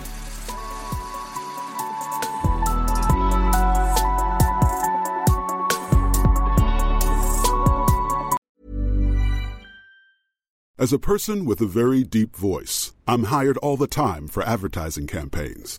But a deep voice doesn't sell B2B, and advertising on the wrong platform doesn't sell B2B either. That's why, if you're a B2B marketer, you should use LinkedIn ads. LinkedIn has the targeting capabilities to help you reach the world's largest professional audience. That's right, over 70 million decision makers all in one place. All the big wigs, then medium wigs, also small wigs who are on the path to becoming big wigs. Okay, that's enough about wigs. LinkedIn ads allows you to focus on getting your B2B message to the right people. So, does that mean you should use ads on LinkedIn instead of hiring me, the man with the deepest voice in the world? Yes. Yes, it does. Get started today and see why LinkedIn is the place to be to be. We'll even give you a $100 credit on your next campaign. Go to linkedin.com slash results to claim your credit. That's linkedin.com slash results. Terms and conditions apply. Get the best workout with the best kept secret in fitness. Hydro, the state of the art at home rower. Hydro engages 86% of your muscles, delivering the ultimate full body workout in just 20 minutes. From advanced to beginner, Hydro has over 4,000 classes that are shot all over the world and are taught by Olympians and world class athletes. For a 30 day risk free trial with free standard shipping, go to hydro.com and use code ROW500 to save up to $500. That's H Y D R O W.com. Code ROW500. Tired of ads barging into your favorite news podcasts? Good news. Ad-free listening on Amazon Music is included with your Prime membership. Just head to amazon.com slash ad-free news podcasts to catch up on the latest episodes without the ads. Enjoy thousands of ACAST shows ad-free for Prime subscribers. Some shows may have ads.